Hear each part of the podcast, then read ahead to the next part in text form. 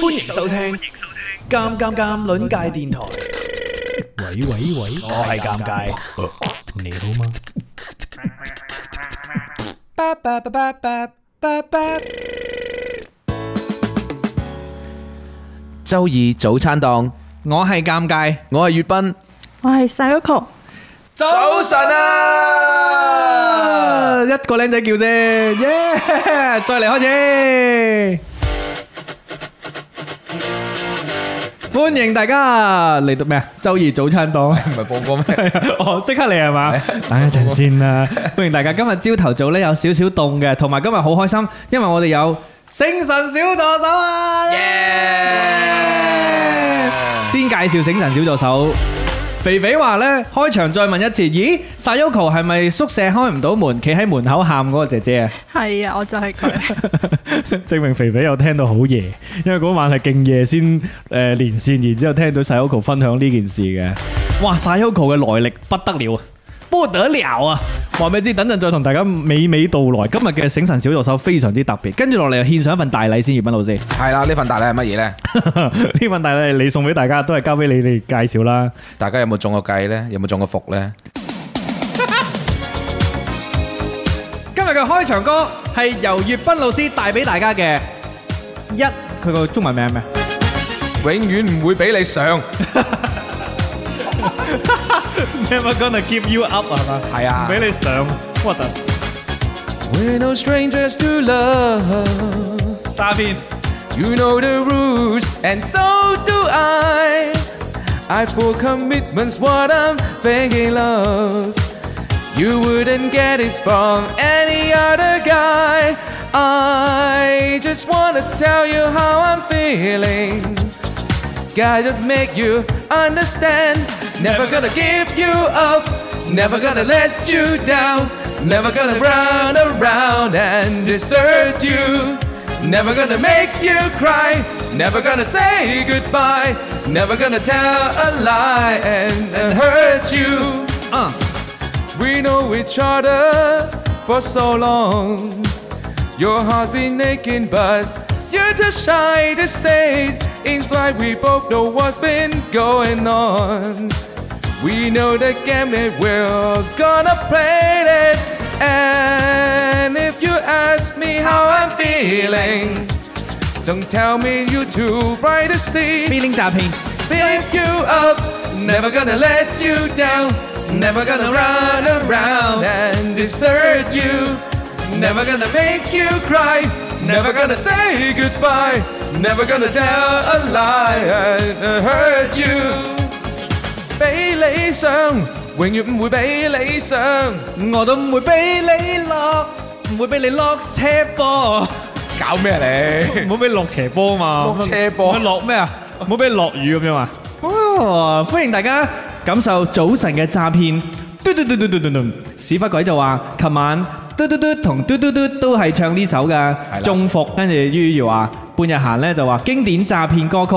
多謝大家為我哋誒呢一個場外伴奏啊！你哋嘅反應就係最好嘅呢一個伴奏啦。多謝大家。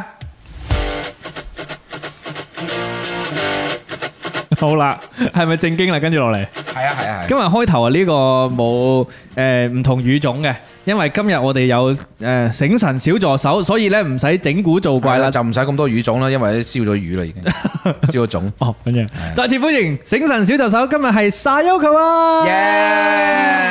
耶！嗱，咁今日 Sayoko 咧嚟到我哋嘅早餐檔咧，就預示住早餐檔嘅三點零嘅正式推出 嘅。真係好勁，因為三點零咧有一個新嘅玩法，三點零咧有新嘅玩法啦，同埋有新嘅我哋嘅玩法，同埋誒小助手嘅玩法。 呢個玩法咧，誒 Sayoko 啱先聽咗嗰首歌已經呼之欲出㗎啦，因為呢個玩法咧係小助手中伏嘅，嗯，小助手咁即係 點？三點零嘅玩法就係小助手自己帶早餐嚟啊！耶！喂，我覺得咧，即係今次咧，誒當然啦，誒做乜次次都播兩次嘅？即係誒誒 Sayoko 咧，佢唔係因為我哋叫佢帶嘅，係佢主動帶嘅。所以 Sayoko 咧就刺激咗我有呢個諗法，即係啦係冇錯三點零咧就不如就咁 樣啦，係係啊嘛即係一點零係咩？一點零就係粵賓早餐，冇錯粵賓二點零早餐就係誒我哋一齊評測早餐，買外邊早餐，三點零咧就係小助手早餐，好慘！之後本身啲小助手已經難嚟㗎啦，係係嘛？即係已經好難報名啦，又係啊有啲又遠啦，有啲又即係星期二要翻工啦，而家仲加埋要帶埋早餐大係鑊，啊，更加大鑊嘅係係 Sayoko 咧係第一位跨境小助哇手。好得人驚啊！呢件事，Sayoko 其實 Sayoko 誒，即係佢佢將嗰個誒嗰條線起得好高啊！係啊即係三點零呢條線咧，唔單止咧 Sayoko 係誒跨境啦，自己帶早餐嚟係啦啊，Sayoko 仲係呢一個，我同 Sayoko 係第一第一次見你同佢 Sayoko 係咪第一次見？係第一次見，肯定係，係啊，即係未參過加過所之前所有活動啊嘛，即未係因為之前有啲小助手係我有可能都。見過下面啊，或者係嚟過呢度，咁相對嚟講冇咁驚。你唔單止第一次喎，仲要跨境過嚟喎。今日朝幾點起身啊？六點，哇，癲 啊！你平平平時幾點啊？平時十二點， 係中午十二點先起身係嘛？嗱，好特別嘅，Sayoko 咧係一位喺澳門讀緊研究生嘅女大學生。咁咧佢誒呢一個之前有連過線嘅，有啲院友會認得啊。跟住咧佢今日朝頭早要六點鐘起身，跟住誒過關係過關過。關坐輕 軌，我真係講過呢一個旅程先過到嚟順德，大佬，我真係覺得好驚訝。即係驚訝嘅點唔在於誒誒，唔單止在於呢一個路線啦，即係更加在於 Sayoko 有呢個勇氣，好勁啊！你要一朝頭早跨境去去一個目的地，而且係十點。誒十點之前要到，其實事實上誒 Sayoko 係九點半之前已經到咗㗎啦。其實我覺得 Sayoko 呢個咁嘅做法呢，係係可以同大家講呢。其實大灣區嘅即 係大灣區裏邊嗰嘅個發展啊係啊，裏邊嗰個通勤嘅時 間呢，其實都幾短嘅喎。太勁啊，大佬！講講個歷程先，Sayoko 六點鐘起身，跟住幾點出門啊？誒應該係六點五十，係，哦哦，五十分鐘嘅準備時間。係肥肥就話信念感好強，我都覺得係，即係令到我同粵斌覺得，哇！原來我哋呢個節目呢，真係好好緊 要，啊係可以吸引到好多人過嚟，我令到我好有力量啊！即係覺得哇，我哋呢個節目真係要認認真真做先得。係啦有有有人係好認真咁對待，好似 Sayoko 咁幾認真。你老你老實諗下，要幾咁之覺得哇！我要花咁多嘅誒時間同埋辛勞過到嚟，就為咗你呢個節目。咁所以你呢個節目仲唔要加加油啊！所以呢，尷尬你一定要加油啦係，即點樣係唔好話我哋成日講十週年。啊，拜 拜！好，講翻 Sayoko 先，呢個出門里程六點五十分就誒離離開宿舍門啦，咁樣嗯係，跟住嘅方向係點啊？然之後搭巴士去誒青茅口岸過哦關，要幾耐㗎？呢個巴士呢程巴士應廿廿二分鐘，幾快，係幾快真係係幾幾錢嘅巴士？誒有學生卡嘅話就蚊半。哦哦，蚊原來蚊澳澳門門嘅誒巴士都係正正常常嘅錢嘅啫喎。唔係啊，如果係遊客嘅話係六蚊嘅，哦哇，其實都幾好喎。係，OK，咁啊，跟住搭二十二分鐘嘅誒巴士就去到口岸啦，係 ờ, 就喺呢度直接過關啦。係啊，跟住一過過關就係輕軌站，喂過關呢度咧，聽到你有一個誒誒誒趣聞喎，因為我哋喺群嗰度實時咁樣睇 mon 住你呢、一個誒、呃今朝頭早過關嘅情況，我哋 呢個外派記者 過關嘅時候經歷咗啲咩事？因為過關嗰陣時我喺澳門，我係覺得好熱，熱係到我想即刻除衫出晒汗，然之後過到嚟順德之後一落車，哇凍到打震，係啊，就覺得温度差過好過大，關嘅時候人好多係咪？唔多唔多，哦過關時候人唔係好多啫，同埋你過關嘅時候係唔係差啲走失咗啊？ 喺網絡上走失咗，係啊，就係手機即係。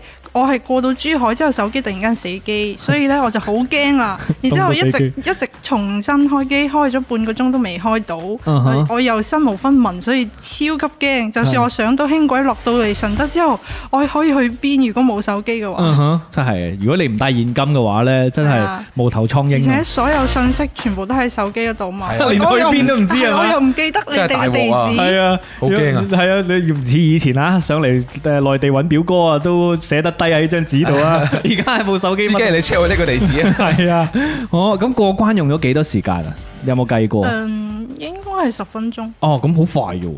係青茅嗰度係人好少，快佢啲。係咪都係自動閘機㗎？係啊，哦，呢個呢個口我關口我真係第一次聽喎。新新口岸嚟嘅。哦哦，跟住喺嗰度就誒再要去南站啊，定係點樣嘅？诶、就一出嚟就已經係珠海站㗎。哦，珠哦，sorry 係所以喎，直接珠海直站。到呢個站，直到呢哦，個所以喺站珠海站就搭輕軌過到嚟順德站，係，然之後落嚟呢就打車過嚟呢邊，嗯，係啊，全程呢就係從六點五十分出門，嗯去到呢度到達應該係九真係九點九半點啊半咯。真係九點半啊！係啊係，一共係幾多時間啊？我個腦袋用到七點，兩個零鐘咯，係嘛？兩個你可以鐘，當七點40到分鐘九點半咯，即係兩個半咯。兩個半係啊啊鐘，多再多啲，我諗兩個鐘八個字啦。好犀利啊！再次俾掌聲，掌聲要求耶！ 人手掌聲，真係太厲害啦，好有信念感啊！真係學你哋話齋，非常之準確啊！呢個字，Dio 呢就話黐線㗎，咁水咁遠水路。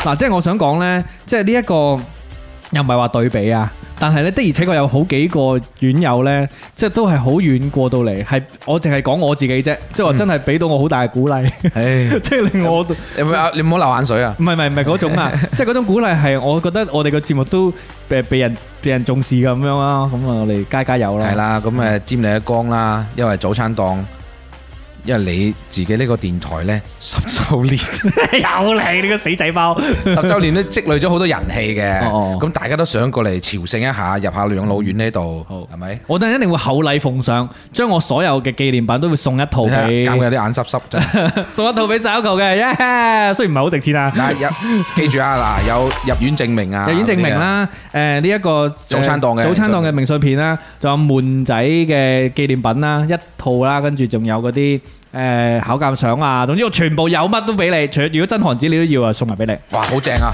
全套全套多。謝多謝。 鉴卵界全套服務 系啦，咁啊，歡迎大家今日收聽我哋周二早餐檔啊！我哋再次有醒神小助手，唔單止，仲係一位跨境學童啊！因為今朝六點幾出門，從澳門跨境翻翻嚟我哋诶呢一個直播間嘅院友，歡迎你歸隊啊！耶！ 肥肥話庫存口罩，千祈唔好咁 講，所有嘢生產出嚟都係庫存嚟嘅。 好啊，咁啊，誒 Sayoko 除咗今日朝親身嚟到之外呢，佢仲帶帶咗嘢俾我係睇。啦，呢啲係即係要進出口嘅食物嚟嘅，出 口食物真係喎，係啊， 要擺落口嘅。出口食物， 好正啊！你呢個 get，同埋我想講呢，即係誒再次強調啊，唔係我哋要求嘅， 係 Sayoko 好客氣。所以好多謝 Sayoko 咧，係俾咗呢個點俾我 哋嘅。佢好客氣咁樣誒誒，同、我哋分享係咪平時你食開㗎？係啊，我平時食開。即係平時翻學會食呢個早餐嘅。係啊，好我咁平時都係買一個呢啲蛋糕，然之後食三日， 我。三日啊，哦，唔係係啊，但係呢個蛋糕都唔細嘅，好係啊，嗰確實啊係，係啊。咁三日，我哋今日一日咪啱咯，三個人。係啊係，三個咯，一人。人食晒。咁不如試下咯。呢一間誒係一間講得出名嘅澳門品牌嗎？定係係啊應該係連鎖㗎，係係啊咪？哦連鎖係嘅乜乜軒嗰啲好似。萬豪軒萬豪軒唔怕講嘅，唔怕講。咁我哋試下佢啊。首哥今日帶咗兩包嚟，一包就係誒一個點樣形容呢個蛋呢個糕？蝴蝶酥蝴蝶酥，OK，係個心心，係啊。係啊，呢蝴蝶酥比較脆口嘅。係睇起身睇起身好靚啊，整得咁啊！大家可以呢、一個睇我朋友圈嘅，我又發出嚟呢個圖片啊。蝴蝶酥同埋呢另一個係蛋糕嗎？定係包啊誒？誒雲石蛋糕，雲石蛋糕，哦，點點解叫雲石咧？係用雲石磨出嚟嘅。佢佢樣嘅啊嘛？花紋似哦似大理石啊嘛，係哦，原來咁嘅。好啊，正喂，咁我哋開嚟食啦。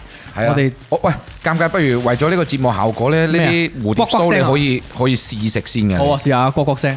蝴蝶酥，蝴蝶酥我都我都中意噶，即係我中意呢啲你鹹要口揾脆嘢嘢接。住先好，揾張係啊，因紙為上次我聽咗尷尬話中意煎炸熱毒係啊，嘛我中 意啊。所以我就特登買呢個。巾。你睇唉下我哋對你幾好啊！多謝你，喂，粵斌老師，你都有份嘅，大家一齊食噶嘛我。知啊，我知啊，好啊，好啊，正。我咦，攞張佢紙巾先。我哦呢個蝴蝶酥咧，佢表面有一啲糖霜嘅焦糖味係啊焦糖味有啲焦糖嘅，咁啊，哇，係喎，好，佢聞起身就係藍罐曲奇嗰種牛油特牛油嗯係誒啊曲奇嘅嗰啲 feel 嘅，然之後咧誒，佢個邊邊係有少少似雞仔餅嗰啲嗰啲邊啊，係嘛？總之咧，睇住佢咧，你啲口水就分泌出嚟啦喂，。試下食下先，喂，送送誒黑咖啡真係好啱，我哋三重奏不如試下試下試下一齊咬我嚟嚟，嚟咁大聲啊，我嚟。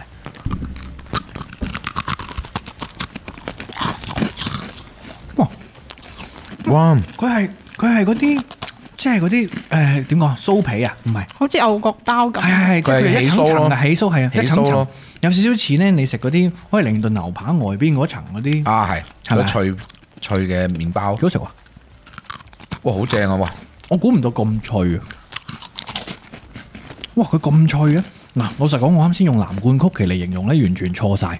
因為咧藍錯罐晒藍罐曲奇係腍噶嘛，佢係好脆嘅。哇，比我想象中好食得多喎。哇，好正啊！好容易一個人食晒成包。因為油油同埋呢個甜咧，係令人誒、呃停唔落嚟嘅一個組合嚟嘅。哇，正喎、哇，但係呢個係你朝頭早會食嗎？細 Coco 蝴蝶呢個酥我我可能食蛋糕會多啲，嗯蝴蝶酥就當零食。係係係零食嚟嘅，如哇！果如果呢個你呢 個朝頭早食好勁啊！密住食嘅話，真係因會為肥佢佢之前半個月之前佢仲賣晒咗，後尾我重新要訂訂翻，所以佢先先有。唔即錯係喎人呢人氣產品嚟嘅呢係啊係啊，曲奇同埋蝴蝶酥都係人氣產個，品。係即係只係買手信會選擇嘅。係買手信比較少喎，佢啲佢啲客大多數都係本地人。哦，原來咁樣啊？點解個。嘅哇！？我哋都過咗一個本地人嘅過過口癮啊！係啊，即係嗰啲通常都會咁講噶嘛，係嘛？識食食本地人食嗰因啲為。遊客都係大家都係記得巨記，佢點解咧？就係啊係因為係啊哦，即係因為因為可能冇相對嚟講佢冇咁冇響做度咁。多廣告。廣告嗯，即係我哋本地啫嘛，本地有咁啲你今日朝去買早餐嘅時候係都係啲即係學生啊，翻工一族去買早餐，定係啲阿叔阿姨嘅嗰陣時啊？嗯，呢個係我琴日下午去攞嘅，哦，OK，佢朝早十點幾先開門。明白。哇，你所以你今日因為你今日朝好早六點幾，再次俾掌聲細個先，多謝你啊，好正啊！呢個早餐好考面啊！好，亦都歡迎啱先大家入到嚟周二早餐檔嘅院友啊！今日我哋有醒神小助手 Sayoko 跨境女學童，好搞笑，用咗兩個鐘頭四十分鐘從澳門今日朝頭早過關嘅，咁啊過到嚟我哋直播間啦，跟住我哋而家試緊呢，佢從澳門帶過嚟嘅佢平時食開嘅早餐，粵斌老師呢好貼心咁樣呢為我哋，哎誒係我攞翻個電先。係你攞 翻啲為我哋咧分好咗佢今日朝帶過嚟嘅雲石蛋糕 w a x a 雲石蛋糕英文應該係 w a x a cake。亂咁教係啊嘛？雲石蛋糕係嘛？咁啊，我哋先試咗呃誒 Sayoko 帶嚟嘅早餐，我哋等陣再同 Sayoko 傾下佢嘅澳門生活。澳門算唔叫唔叫得留學生活啊？係啊，留學啊嘛都，算係啊嘅留你學跨境啊嘛，係啊，好正好正。好，咁亦都歡迎大家入到嚟啦。今朝頭早你哋食咗啲咩早餐？今天朝頭早你們吃了什麼早餐？ 因為而家要大灣區雙語廣播，係啊，肥肥就話啊唔讀肥肥嗰、個，阿志呢就話連線係唔係澳門酒店開唔到門，然之後搞半日事件嘅嗰一期，原來咁多人都記咁住都有啲輕啊有啊。聽到係冇錯，細屋球小姐姐嗰陣時好勇敢啊，話俾你聽，即係細屋，你有冇聽過嗰期？應該瞓着咗啊。係，我我等陣同你講 Sayoko 嘅勇敢事蹟。Sayoko 誒路隊澳門旅遊業啊，好勁，一人就推翻。偉霆話：阿廷偉咧就話好掛住澳門葡撻，然之後阿盧咧就話叫咩名嗰個蝴蝶酥。啱先誒 Sayoko 講嗰個品牌係。萬豪軒係啦，冇錯，佢哋嘅蝴蝶酥，跟住呢個 Wax Cake 咧，都係嚟自呢一個品牌，我哋試下啦，好嘛？ Russet Russet cake cake，我啱啱真係唔知你 講乜 Russet cake。黑色機雲石蛋糕攞嗱嚟攞啦我唔客氣，我攞一嚿先。哦，哇，粵斌老師切得好好啊！好，雲石蛋糕 double 咧就話小監叔咁 樣，講乜嘢啊？雲石蛋糕，好試下先。我我 AMSR 咯，我食蛋糕係冇聲嘅，有卜卜卜卜聲啦，嗯佢啲黑色係咩？係朱古力咩？朱古力，朱古力哦，因為蛋糕就係蛋味比較，而嗯，好且佢冇嗰啲工業糖精嘅味道。佢好鬆化，嗯係啊，成嘴都係啊。非常鬆鬆化，同埋咧佢有嗰種空氣感啊，嗯，即係我我就覺得係好中意呢個口感。係佢個口感就係唔會張住個口，所以嗯佢佢比較綿啲，佢個空氣感好足。我中意嗰種唔係實滴滴嗰啲蛋糕，你知而家好多工業蛋糕實滴滴噶嘛？哇！我咧食到咗澳門人本地嗰啲手汗味，唔係佢呢個形容嚟嘅啫，形容你嘅啫。即係話好親切，好有人情味。係啊，有人情味。喂，好好喎呢個，哇大佬傳統小吃喎呢個，喂唔錯喎，多謝細屋噶，好味好味，我食多啲先得，唔得啊，今日唔使做節目我啦。幫你切啊！好啊，多謝你，粵斌老 師。我發現咧，即係嗰啲好啲嘅嗰啲餅家咧係，都好中意叫阿軒嘅噃，係係 嘛？所以張敬軒都可以改。 即係改一個誒餅屋係嘛？乜乜軒乜乜軒咁樣。如果俾你改，你會叫咩軒啊？我叫諗下先啊。你可唔可以誒？唔即係有有唔同方向，有一啲咧就係精誒精緻嘅小麵包店，係嘛？咁啊用一啲文雅嘅名，有一啲咧就係比較誒呃呢、個傳統啲嘅，即係你知澳門好多誒、呃地方都會改啲名好鬼豪華噶嘛，好勁噶嘛，早場嗰啲啊係嘛？乜邊度人咯？係啊，即係哇係喎，其實我覺得澳門應該揀揀個地方開間新嘅酒店叫做順德人。諗容易註冊可能係。 好，姨姐咧就話仲未食早餐嘅，今日朝頭早大家食咩早餐呢？我哋而家試緊嘅呢，就係今日朝頭早啊，Sayoko 喺誒澳門帶過嚟嘅，佢連人帶貨啊，咁啊將佢嘅早餐分享咗俾我哋，我哋啱先食緊嘅係雲石蛋糕啦，同埋之前試咗呢個蝴蝶酥嘅。正啊正啊！咁啊，我試多嚿先，然之後等陣再同 Sayoko 傾偈啊，唔好意思。真係好食喎，係真係幾好確食實真係好食，想想食第二嚿。其實雲石蛋糕係有係點？即係佢除咗個樣係雲石呢個 feel 之外，你哋知唔知道係喺整法上邊有啲咩特別？嗯，我估佢應該係即係焗之前，佢會將朱古力嗰只漿淋上去，嗯然之後攞個叉或者攞個刀撩一撩，佢就會出呢個紋路。嗯，而且佢唔係完全溝勻晒喎，佢係好似嗰啲誒雪花牛肉咁樣呢，有有分佈喺呢個蛋糕入邊，所以呢，佢唔係一口咬落去呢，就只有一種味，佢係你咬到去朱古力嗰度呢，就有朱古力味，未去到朱古力味嘅時候就係雞蛋糕嘅味。係啊，呢、個而且呢個蛋糕嘅味道呢，我就覺得好似以前啲阿爺講嗰啲 食蛋糕有蛋糕嘅香啊味，就係呢個感覺。嗯，好正，好正。喂，唔使做節目啦，咁咪朝就好好食嘢就真係係讓人放心嘅蛋糕。好好味啊！多多謝晒 Uncle 先得，唔掂啊，好開心啊！多謝於語如話咧，我哋可以整個叫做月 鑑軒嘅喎，啊幾好聽喎。越嚟越尷尬嘅軒係咪？好幾好啊！好啦，咁啊，今日朝頭早咧，同細 Uncle 傾下偈先啦，因為咧，我哋已經三期冇醒神小助手啦。今日終於有翻醒神小助手咧，一定要好好咁樣挖掘下醒神小助手過嚟嘅原因。 順德話係嘛？掘骨啊！咁啊，首個係咪第一次嚟順德㗎？嗯，第二次哦，第二次，上一次嚟係因為咩事呢？我上次嚟叫前男友還係錢。唔係， 上次係同老豆老母一齊過嚟誒嗰個清輝園，嗯，嗯，參觀一下過嚟廣玩東四大名園啊！係係就去打卡，係嗰一次嚟咗幾多日啊？即係定係嗰啲？即日來回，我即係來回都係喺喺邊個？啊喺喺邊自度己過嚟？開車喺肇慶，哦，咦，哇，咁都遠嘅喎，唔幾個係鐘好遠啫，個零鐘咯，應該係個咪？零鐘。我諗咗韶關添，唔好意思。肇慶啊，哦，即係來回。然之後除咗去咗呃誒呢一個清暉園遊覽之外，仲有去邊度啊？同埋去買手信，哦，就去隔離啫，係啊就去隔離啫。 崩係啊沙，係啊我隔離超中意食崩沙，真係哇㗎！正係啊！啊哇，好好咁都食少嘅有喎，因為崩沙比較硬啲啊嘛。因為佢咬入去之後就同佢個名一樣，一一入口就轟一好聲似好似啲沙塵暴咁崩樣。沙，不過我話俾你知啊，崩沙崩嘅有可能唔係個沙本身咯， À. 係你隻 牙，崩牙。崩牙沙變咗。係咁啊誒，嗰一次係幾多年啊？即係幾時嘅事啊？二零年二零年哦，廿年前啊，二零年 喎，我以為二零零零，零年啊，你搞咩啊你今日？唔係喎，唔好意思喎，二零零零我先啱出世，係喎，佢零零後嚟喎，大佬，真正嘅零零後啊！ 好得人驚啊！有一位零零後嚟到我哋嘅直播間，係啊，呢個係最第三個大標籤啊，即係細 Uncle 唔單止係跨境學童啦。真係學童咯。佢 就係佢真係學童啊！我哋我哋嗰陣時已經，我哋幾多歲？啊我哋十幾，即係如果我哋廿歲嘅話，佢就真係學 童咯。係我哋廿歲，佢哋十歲係嘛？零零後啊，得人驚啊！早晨，早晨，哦，即係十年之前啦，二零二零年嗰陣，十幾年之前係嘛？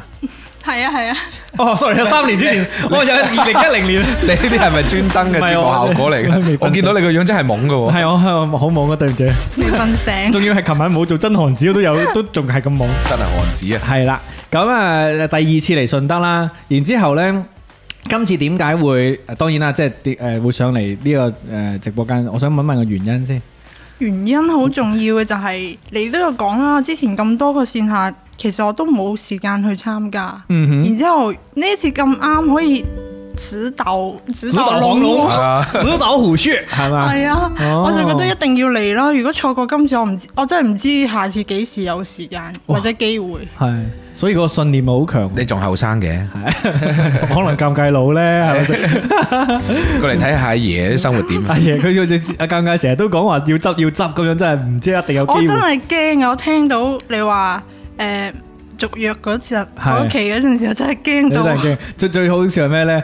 s o 球話嚟嘅時候咧，我係未續約㗎，啊，即係嗰陣時係未知道有冇係啊呢期所以㗎嘛。我就我我就話我就話點解我啱講要嚟，你就話要 執，咁然之後我就覺得好似一個不祥之人。嗯哇，冇得咁，哇冇！咁，但係呢，我想講個難度咧，你的確係最高噶，因為呢，首先你要從澳門喺今朝跨境過嚟啦，加上今日算係嗱，如果對比前面咁多期，今日絕對係最凍嘅，係因為從上個星期開始降温啊係嘛。啱啱講係過最凍、最辛苦、最難起身嘅時候，加上你本身又唔係話成日都朝頭早誒、呃早起嘅人啦，所以對你嚟講挑戰極大。多謝你啊，信念感好強啊！早餐檔，早餐檔加油啊！好嘢。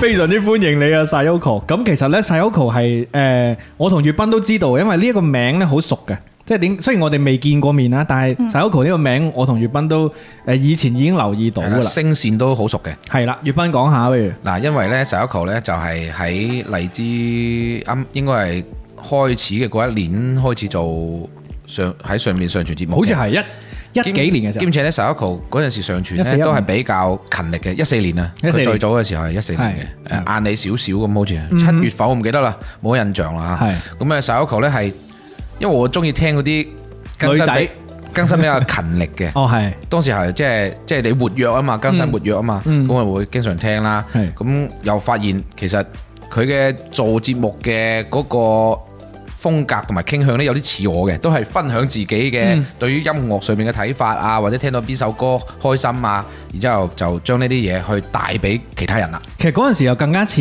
而家所謂之嘅播客啊，嗯，即係而家嗰陣時好多喺荔枝上邊嘅個人分享都係呢一種類型㗎啦。係啊即係我哋就係開個錄音，然之後講下嘢嘅啫，即係有種聲音聲音。聲音日記啊，係啊，聲音日記嗰種 feel，其實大部分都係咁。我我嗰時候都係咁，只不過我作狀啲啫嘛。 即係但係大部分喺上邊分享，因為嗰陣時候比較多年輕男女嘅，比較多年輕人。以前玩得多，而而家少人啫。嗰陣時候除咗我哋之外，仲有好多好多有玩過荔枝，大家都即係好似當發朋友圈咁樣。發下啲生活感悟啊，然之後播下歌啊咁樣。咁啊 s y o k o 我記得，因為我我好有印象咧，嗰陣時你已經有聽粵斌老師節目㗎，係咪啊？係啊，因為我係啊見過你留言，我先留意到你嘅，好似係。哦然之後呢，粵斌老師咪上兩呃誒，即係即係今今呢期翻翻嚟啊嘛，即係嗯叫做更新翻。係啊，但係啊係喺做早餐檔之前已經更新㗎啦，開始即係復更㗎啦嘛。我就見到粵斌老師一復更，你就留意到啦。然之後你發咗朋友圈，係咪啊 哦？我我又好，我有我有留意到。如果如果可能我記錯啊，但係我有留意到呢件事，你係聽粵斌老師節目嘅，哦係咪啊？係啊係啊，因為嗰陣時荔枝係特登彈一條消息俾 我，應該就係好耐冇更新嘅嗯你爺夜關注嘅博主 更新啊啦。夜清你會爺爺關注的博主， 嗰嗰陣時候，所以其實如果講淵源嘅話，我我哋應該係喺好幾年前已經留意到有呢一位喺線上嘅好友㗎啦，係啦我哋有交集啦。有交集啦，跟住今日終於得以見面，係啊，終於聽到即係見到個嗰個嚟自呢一把聲嘅真實嘅面孔呢，就同我嘅諗想像呢係有少少差距啦。因為誒我估佢嗰陣時係應該係一個戴眼鏡嘅女仔嚟，不妨細說。點知其實唔係。 葉斌老師對於誒聲呃好聽嘅女仔特別多想像，點解會戴眼鏡呢？我都唔係好明文靜因為係嘛我唔係，我覺得佢把聲呢係誒有啲比較清冷。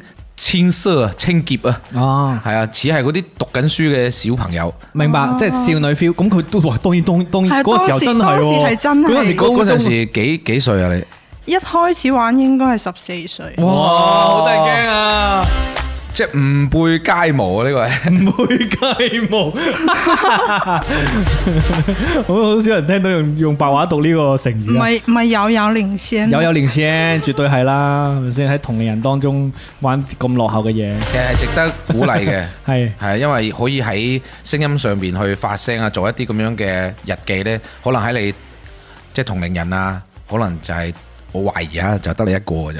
好係好真㗎係好真㗎多都咁樣形容啦。你嗰嗰陣時陣嗯時，我哋班我同班同學都知我玩電台錄節目，係佢哋都話：，誒點解你會咁樣去做呢個啊？ 係啊，佢哋覺得我好好奇怪，或者有啲特殊啦。係即係呢種有少少似咩咧？即係話嗱，我個職業咧就唔見得光嘅，然之後大家嗰啲反應就吓，點解你會做呢啲嘢㗎？吓，點解會咁㗎？好少人做嘅喎。跟住即係你諗下，我哋呢個做網絡電台嘅待遇就咁樣啦。即係你就尤尤其是喺過年嘅時候啊，無論你係做兼職又好啦，興趣都好啦，定係做主業都好啦，你只要俾身邊人發現呢，啊過年嘅時候啲親戚問你：，哦，你你仲冇做嗰個乜嘢網絡電台？ 咁仲做嘅，而家仲有嗰啲嘢嘅咩？啊有啲嘢有人聽嘅 咩？係啊電台我都未未用過啦。係啊，真嘅嗰啲唔聽，假你嗰啲假嘅我都唔聽更 加。係啊，庭偉咧就話喺荔枝媽個電台，你就搜 Sayoko 就揾到嘅啦。應該係冇錯。而家而而家你仲記唔記得嗰個波段號啊？誒呃四七七一三五，唔哇！刻在骨子裏，係因為前幾排我充 充充錢， 充錢要記得個號碼係嘛？阿志咧就話：哈哈，這個真平凡人日記。充錢都係為咗尷尬咋。咁咁你你快啲開啲售誒付費節目，佢都會充俾你㗎，係嘛係嘛，收一個係我嘛？唔需要付費。氹下佢，氹下佢。係啊，都會 For 㗎。 free 我想講呢，粵斌老師上個禮拜五更新嗰一期節目好好聽，大家快啲去聽下。因為哦我聽咗，我你聽咗嘛咗，好，你你講下你嘅感個受。開頭好特別好特別㗎係啊㗎，好似啲廣播劇咁㗎。係啊，然之後誒，有好似粵賓老師係扮一個侍應，冇係啊錯，我一哋個啲底層咖啡館係嘅啊，低層嗰館啲長，咪啫。社畜啊，喂咩館長咩啫，打工㗎咋。唔係，我聽得出你就係明顯就係嗰個誒咖啡嗰個 cafe 嘅 cafaker， Faker 點樣講應該？ Faker cashier 收銀 員，跟住即係嗰誒嗰嗰個節目，我就覺得好有沉浸感嘅，因為咧誒葉粵斌營造咗一個室內空間。係係啊，係氛圍感啦，都會慢揀拉文嘅，然之後咧佢又同你誒耳語，跟住同你聊天咁樣，有種雨天咖啡室嘅感覺。然之後咧播啲 jazz 俾你聽下，咁樣又沖杯咖啡你飲，整個雲石 windshake kick 你嘆下。靈感來源係點㗎？葉斌老師呢一期節目，同大家推介下。靈感來源啊，其實好多嘢都係以前冇做嘅，咁而家開始做咯，哦就係咁樣咯。嗯咁其實我覺試試得新嘢咧係嘛，即係我覺得咧嗯，係試試啲未，即係喺 list 裏邊未做過嘅嘢咯。係咁，反正誒都係落嚟做庫存嘅， 好似 你講話，即係誒要自己聽到厭啊先擺出嚟，係咁都有有咁嘅。自己我覺得嘆夠先俾人嘆係係咪？啊，兼且咧佢即係聽嗰個人嘅角色咧個身份咧，其實男女都 OK 嘅，即係。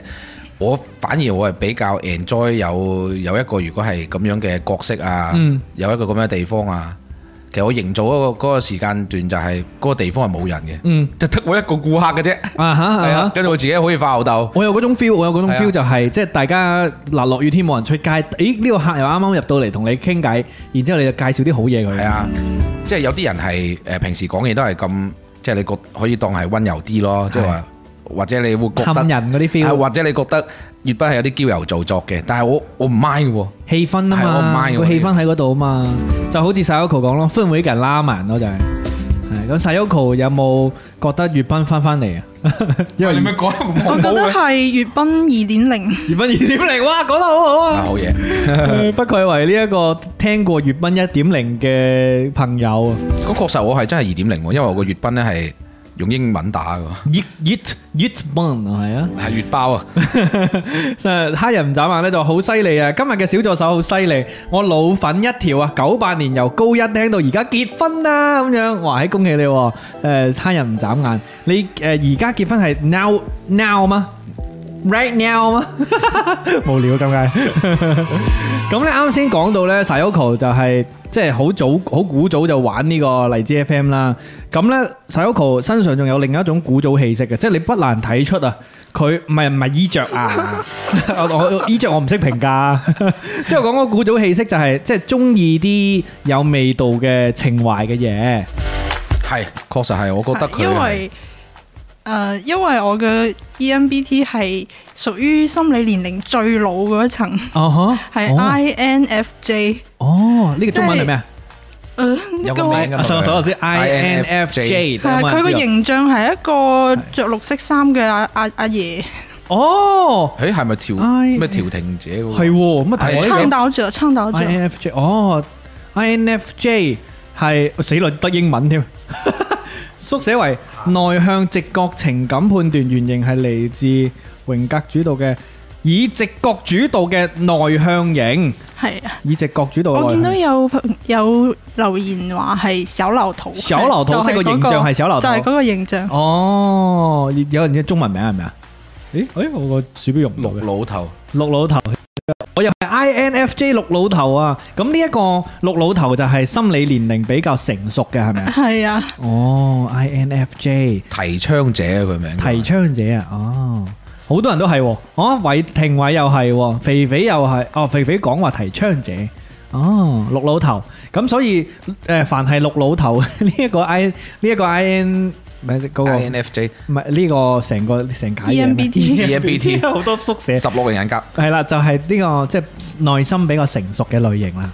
係啊，嗯因為你咁你諗下，我初中都已經 想玩呢啲咁復古嘅嘢， 我哦真係羨慕你嘅，其實我會我會羨慕你可以喺咁細個嘅時嗯懷候舊哦都有呢啲咁樣嘅渠道可以玩到。懂得呢、一個誒、呃往日嘅共情，所以喺音樂上你都係咁嘅人嘛，細一個，係啊即係係啊。音樂品味上邊。音樂品味，我嗰陣時初中都好中意聽阿妹姐，哦，哇，哇，好 正啊！喂，初中啫喎嗰陣時，係啊，怪唔知得你咁中意粵賓啦，粵賓都係即係嗰個上佢啊佢我知粵賓係粵賓係投胎咗兩次嘅嗰種音 樂品味，玩南亞南亞調啊，誒呢一個 R and R B 啊。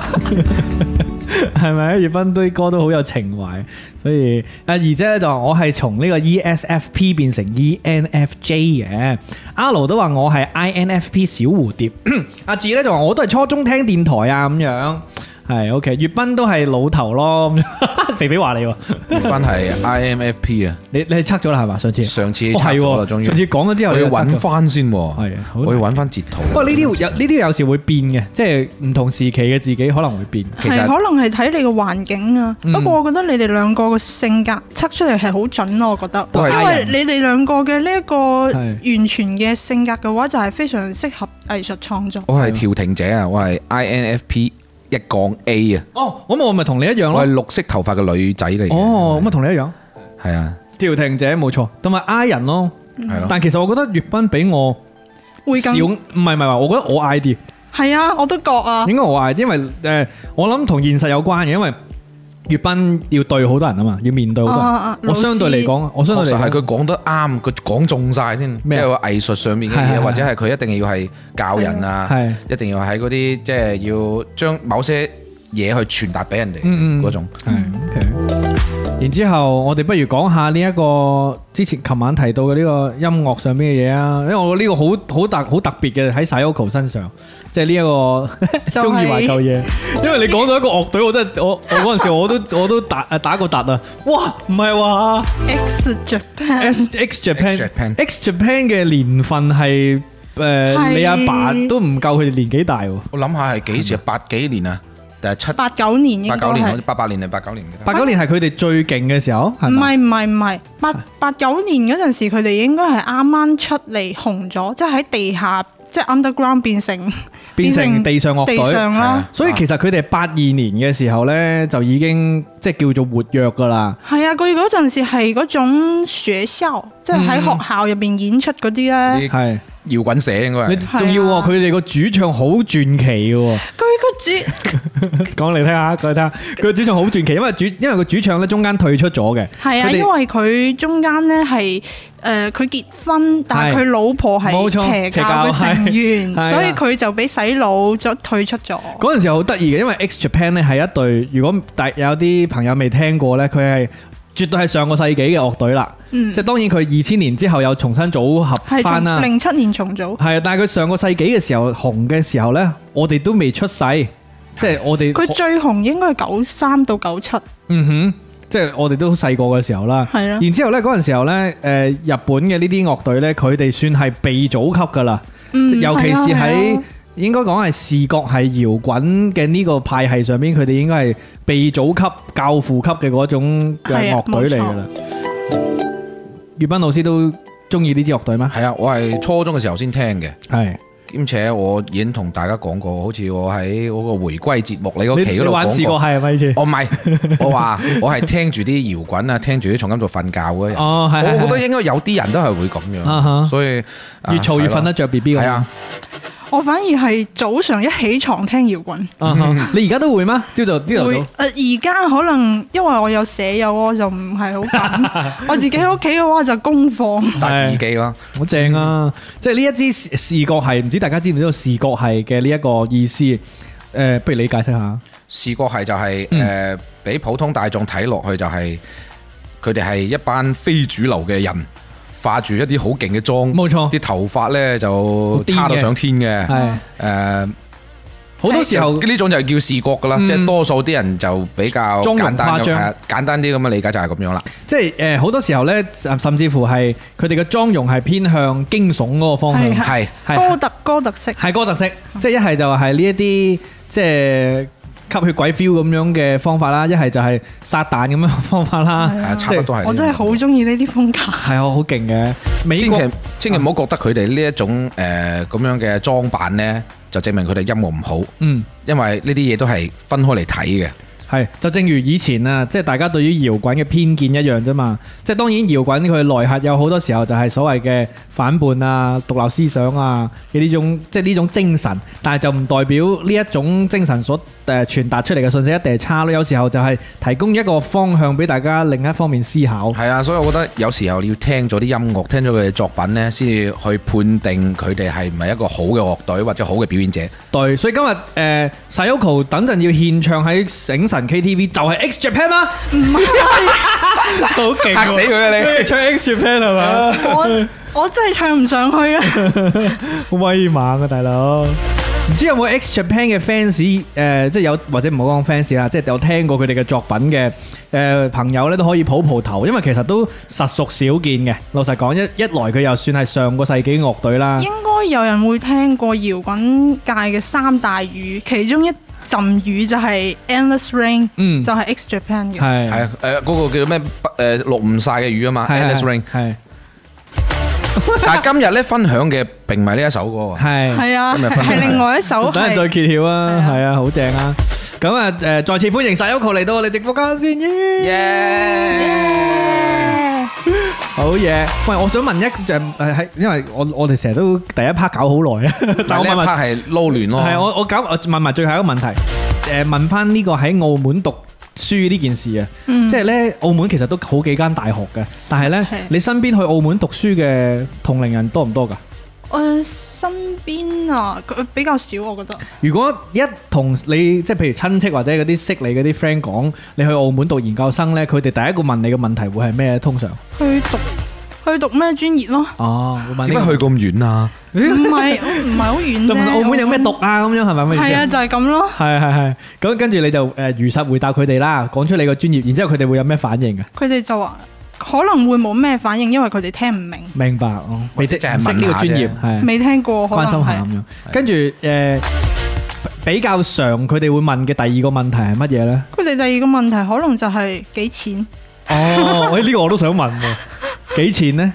誒講個區間都得嘅，唔一定要講。唔係好貴啫。誒，如果全兩年讀晒嘅話，係要差唔多三十萬，哦，呢個同香港讀大學會平低啲，低但啲咁係多差唔多係嗯。哦，幾好啊！你自己就讀咗幾多年啦？已經第二年啦嗎？第一年，我第一年，第一年第一個學期啱哦，啱過係完咩？。我啱啱開始，哦係喎，你升啱啱升學嘅時候，仲有同我講過添喎。係啊，哦，咁而家讀咗喺第一學期，即係幾個月，三個月，三個月，然之後住喺酒店宿舍。係然之後發生咗嗰件事，我同月斌講下，嗰件事好經典噶，因為呢，佢哋呢，誒、係住喺誒學校安排嘅酒店宿舍嘅，然之後呢，咁啊叫做酒店式管理嘅公寓，其實就酒店嚟嘅係啦，酒店，exactly 就係酒店嚟嘅，咁啊應該係享受酒店嘅服務噶嘛。係咁咧有一晚咧，佢就入唔到屋入唔到房，因為佢哋係密碼鎖嚟，啊電子唔鎖係嚟唔。係，係嗰啲磁嗯條卡，字條卡磁哦用啲卡嘅，跟住佢就叫工程部嘅人嚟整啦，咁樣整整整整整，嗰條友咧就喺度磨洋工，嗯係啦，哦整極都搞唔，而真係好激氣且嗰陣時係夜晚喎，即係等住翻屋企瞓啊，第二係啦日要上課咁樣。好癲喎。咁喺度磨洋工，咁磨磨到一輪之後又話呢樣唔得，嗰樣唔得，又去揾前台，又話系統性咁樣，咁啊搞一成晚呢，咁啊好心急啦，係咪？又唔安排啲後備措措施，你知你知道酒店其實好早就應該要安排佢去揾個房啊，係咯，係啦佢就一直要我企喺嗰度等。係啦，黐線嘅。跟住後來點樣呢？報警呢度就交俾 Sayoko 講下啦，報警之後嘅 事啊，我報警之後呢，五分鐘隻門就 開啦，哇。幾鬼鼠啊件事，帶住警察上嚟，一上到嚟等咗五分鐘就即刻開咗門啦。你 total 等咗幾耐啊？我哇，一共從八點半等到差唔多十一點。係咪好過分啊？真係，你發癲咯喎，要。真係啊係，跟住個所以警我察嗰次嚟咗五分鐘開門。我嗰次真係爆喊，係啊，所以一佢咪邊喊喊咯，一邊嬲，係啊，即係喊到手都震晒，即係嗰種喊唔係唔係唔係驚啊，係激動，嬲，係係嬲，激動嬲到嘅喊喊。係啊，跟住誒事後你仲有呢一個做反饋啊嘛，係嘛？話翻話翻佢哋啊嘛，係啊寫信去投訴啊嘛，係咪？有啊，投訴有冇得值呢？有冇投有訴咩-誒、我就一開始我係想直接寫信俾誒、呃旅遊局，即係澳門旅遊局嗰係咯度算係官方嗰啲啦。啊但係後尾呢，我係同社監講咗，誒、我最低訴求就係要酒店嘅經理過嚟道歉，道歉所以佢哋過嚟登門道歉之後呢，我都覺得可以再俾多次機會。Ừ. 係咯，其實要出返啖氣啊嘛，呢個。係啱啊。都係一啖氣嚟嘅。即係唔好因為我係學生，你係恰我啊，係咪先？我都係住客嚟噶嘛，正啊！所以嗰陣時我聽呢、個呃誒誒 s a y o k o 分享呢，我覺得好好正當啊，所有嘢都即係你知我哋有時都唉算啦咁樣，誒多一事不如少一事。我但我真係接受唔到呢種思想，係可㗎，能因為同我中意搖滾有關係。係啦。 好啱啊！不平則鳴啊，大佬。即係我我都覺得係時候要，即係係有時候真係要彈起嘅，即係唔可以所有嘢都，我覺得所有嘢都唔可以引引氣吞聲，應有嘅。兼且呢啲係，佢當時係應該係好攰嘅。係啊，啊，有咁嘅訴求呢，都係正當嘅。點解你哋班人呢，都唔好好咁對待自己份工作呢？同埋我諗唔明咯，即係有咩好磨洋工咯？嗰班人 咁我覺得其實好奇怪。應該係全球嘅人踢波，呢啲踢皮球呢，都係一樣 嘅，係嘛？真係衰嘅。都係啲咁嘅樣係嘛啊？好啊，咁啊，澳門讀大學體驗感滿分， 因為好嘅又體驗到啦，唔好嘅體驗到啦，係咪先？當然呢個唔好係好冰山一角，即係可能並不代表澳門。但如果講去澳門讀誒、呃研究生，最後一個問題真係最後一個問題，真係唔好意思，我真係 好想問佢，即係你覺得最大嘅收穫或者好處係乜嘢？講好處啦，收穫可能未未夠時間。最大嘅好處，我覺得係對比我以前本科嚟講啦，最大嘅好處就係可以更加直接咁樣了解更多學術方面嘅嘢。嗯。即係以前本科可能呢邊嘅偏向係應用性嘅本科，嗯然之後澳門嘅話啊一過到去佢直情就係直入主題，然之後就開始同你講學術。嗯，同埋教誒、呃、講論文啊，同埋一啲你研究嘅問題啊，就唔同呢邊大陸，佢會可能你寫論文，佢係要你寫好大好宏觀嘅嗯，同埋、一定要係主旋律相關嘅先有可能發文。嗯，但係呢，澳門嗰邊係你要研究一個有價值嘅學術問題，嗯嗯就係一啲好細微嘅，你可能會誒、呃平時會覺得冇乜所謂嘅一個問題，但係你冇諗過佢嘅背後嘅邏輯係點樣嚟嘅。嗯我就覺得誒、呃去澳門讀書嘅話係從即係學到邏輯呢啲嘢係比較多，同埋嗯學術、你有冇諗過畢咗業之後從事學術啊？定係都係出嚟？我都做想應用， 但係。哇，其實呢一條路幾難行 噶，老實係啊，講。要要發文咯。係啊但做係我而家我就覺得我自己可 可能發唔到文。做學術壓力真係好大嘅，即係一來就誒經濟壓力啦，當然佢做學術可能都會有收入嘅，但係係有支持嘅。係即係佢都係一份工嚟噶嘛，可以算係。但嗯係做學術嘅嗰種不被理解係會。會可能難啲，因為你做學術佢唔同話，哦出去打份工，每個月收份糧，我同屋企人係係啊好有交代啦。但係做學術未必咁快有成績啊， 因為係可佢能係要你係要前期投入好多，因為我之前寫畢業論文嗰陣時都係係所有嘅嗰啲誒統計嗰啲表格啊，全部都係我自己嗯自己一一手腳一腳去搞。係即係聽得出咧，當學術氛圍濃嘅時候咧，你就諗到，即係你就會睇到有學術嘅呢、個走學術線嘅呢個方向。咁啊，希望你可以保持心情愉快啦。係聽得出你係有抱負嘅，你先過咗三個月啫，你繼續讀落去 咯，你先繼續讀落去，可能你心態會變啊，或者覺得你自己哇，我一定要做嗰個方向嘅。係，即係保持心境愉快啦，因為有時做學術都好孤單嘅，即係寫論文寫到抑鬱咁樣，所以一定要保持開心，好冇？係啊，啊加油加油，耶！耶得閒又過嚟咯，唔係而家未未道別啊，但係好即係即刻邀請你下次再玩再嚟玩。放心好啦，啊一直好啊陪伴住你，仲有鑑論界 電台。細佬佢一諗，哇！頂我下次又要六點鐘起 身，六點十個字出門，大佬過關。就驚下次葉斌而家可以開車上澳門啊！葉葉斌老師上去接 你，唔敢唔敢唔敢，好啦，跟住落嚟我哋不如順德三分鐘好嘛？葉斌老好，師，你啊，你啊，教下 Sayoko 順德話。哎誒誒誒，唔記得玩頭添，唔好意思。順德三分鐘。好爆炸！嚟啊嚟啊嚟啊嚟啊！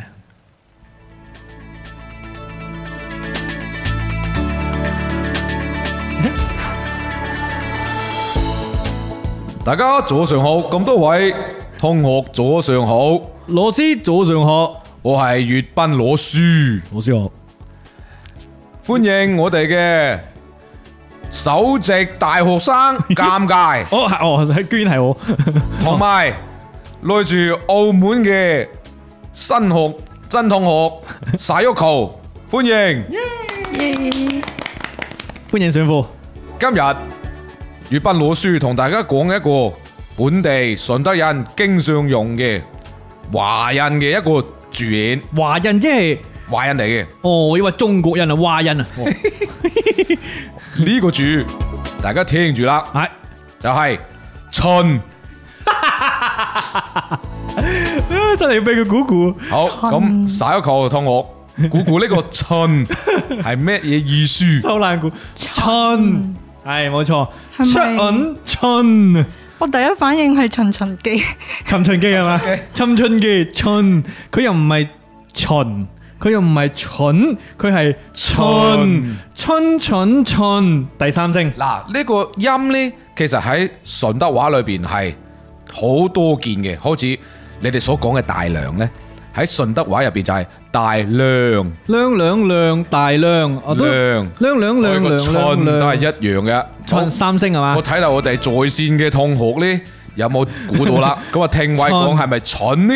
係咁啊，肥肥話你 癲，又係黐線嘅意思，阿羅話黐線。係啦。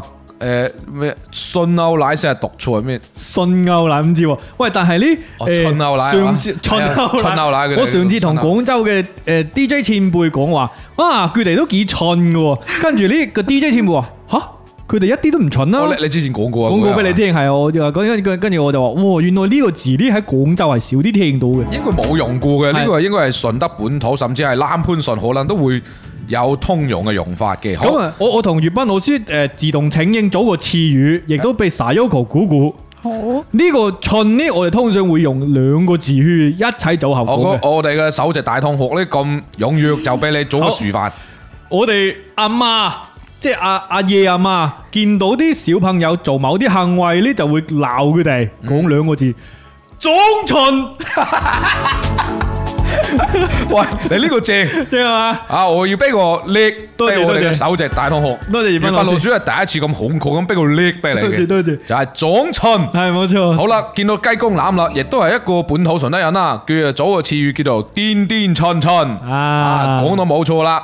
咁呢個春嘅意思呢，就係同埋癲啊、傻啊、傻呢係同等嘅意思嘅，即係話一個人呢係蠢蠢地呢， 就唔係話佢蠢，係話佢蠢就係癲啦。係咁早次呢，就話呢個人撞 蠢，即係話撞到個頭呢，疏疏地，哦係嘛所以佢癲癲蠢蠢啦我。撞蠢咗可能，係，即係仲有但佢咪蠢嘅，誒癲早早次呢仲有嘅就係話嗰個人呢就係一個好似 蠢仔，係啊蠢仔蠢仔蠢公，啊蠢公，有冇人講蠢女嘅喎？冇嘅喎，係啊啲蠢多嘅數都係用男性嘅一啲代名詞啊公啊仔啊咁樣講都嘅，係啲男人先蠢嘅。啊即係可以等同於廣州話入邊講嘅癲仔啦，我覺得似係 short 疏疏地，疏疏地。嚇，蠢蠢地啊，疏疏地，即係個腦有啲短路啊。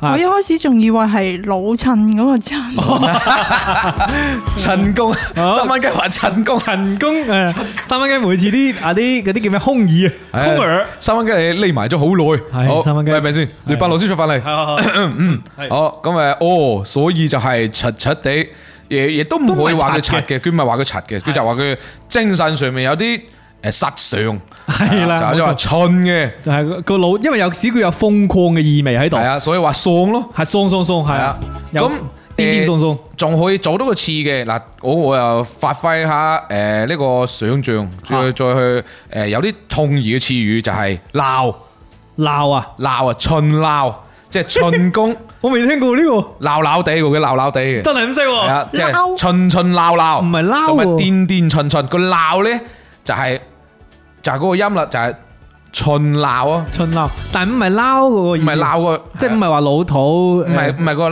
外鄉人嘅即係意思。鬧咧都係有啲傻傻地嘅意思。死佬咁識嘅係啊即係呢所以蠢同埋鬧咧可以同等嘅，個，即係叫人你一巡鬧嘅，係啊， 有蠢蠢鬧鬧嘅，蠢巡蠢巡鬧鬧鬧鬧嘅。哦，巡鬧鑑咁 樣係嘛？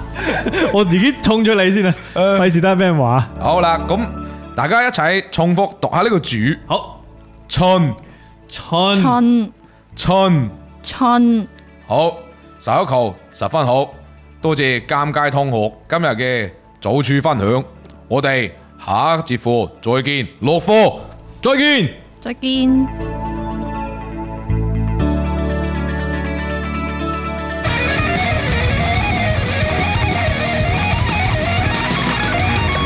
剩多三分鐘，我哋下次再 見。咩料啊？ 嗱，咁我我余斌老師要跳翻出嚟繼續講翻 先係咩事咩事不過咧，我哋有一個呃誒同學咧，誒痕呃世生同學咧，真係佢每一次做嘅句子，我覺得都係十分之靚 嘅。咁我同大家講講 啦，我就係自從尷尬俾余斌老師打爆 K 之後，尷尬就變咗進攻，佢將之前嘅河嗰啲全部拎回運用喎， 真係好好正。好正呢個句子啊！多謝，希望大家都 誒我海外嘅學生，我感覺好 自豪。將佢忘記啊！好，落波。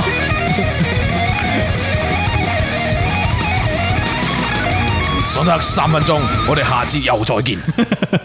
今日冇啦啦上兩節課，好，跟住落嚟係遊戲時間。我哋今日先玩誒呢一個巴西龜湯嘅咁今日巴西龜湯嘅主題係乜嘢呢？主題，我覺得可以誒嗱幾個方向揀啦。一係就零零後呢個話題啊，即係哇我哋都係用翻 Sayoko 嘅標籤，一係零零後啦，一係就係呢個誒懷舊，舊即係叫做誒叫做新新派懷舊啊，即係佢係新鮮人，但係懷舊，佢唔同啊，唔係老嘢懷舊嘛，佢新派懷舊。即係而家啲新鮮人咧，中意一啲有冇一啲其他嘅懷舊嘅嘢？嗱，即係譬如如果我零零後呢個話題咧，就可以講零零後嘅玩意，哦，即係或者啲新鮮人嘅玩意。 OK，咁啊，如果講懷舊就其實冇乜所謂嘅，就唔一定要新鮮人嘅懷舊，嗯講個個嘅懷舊都得。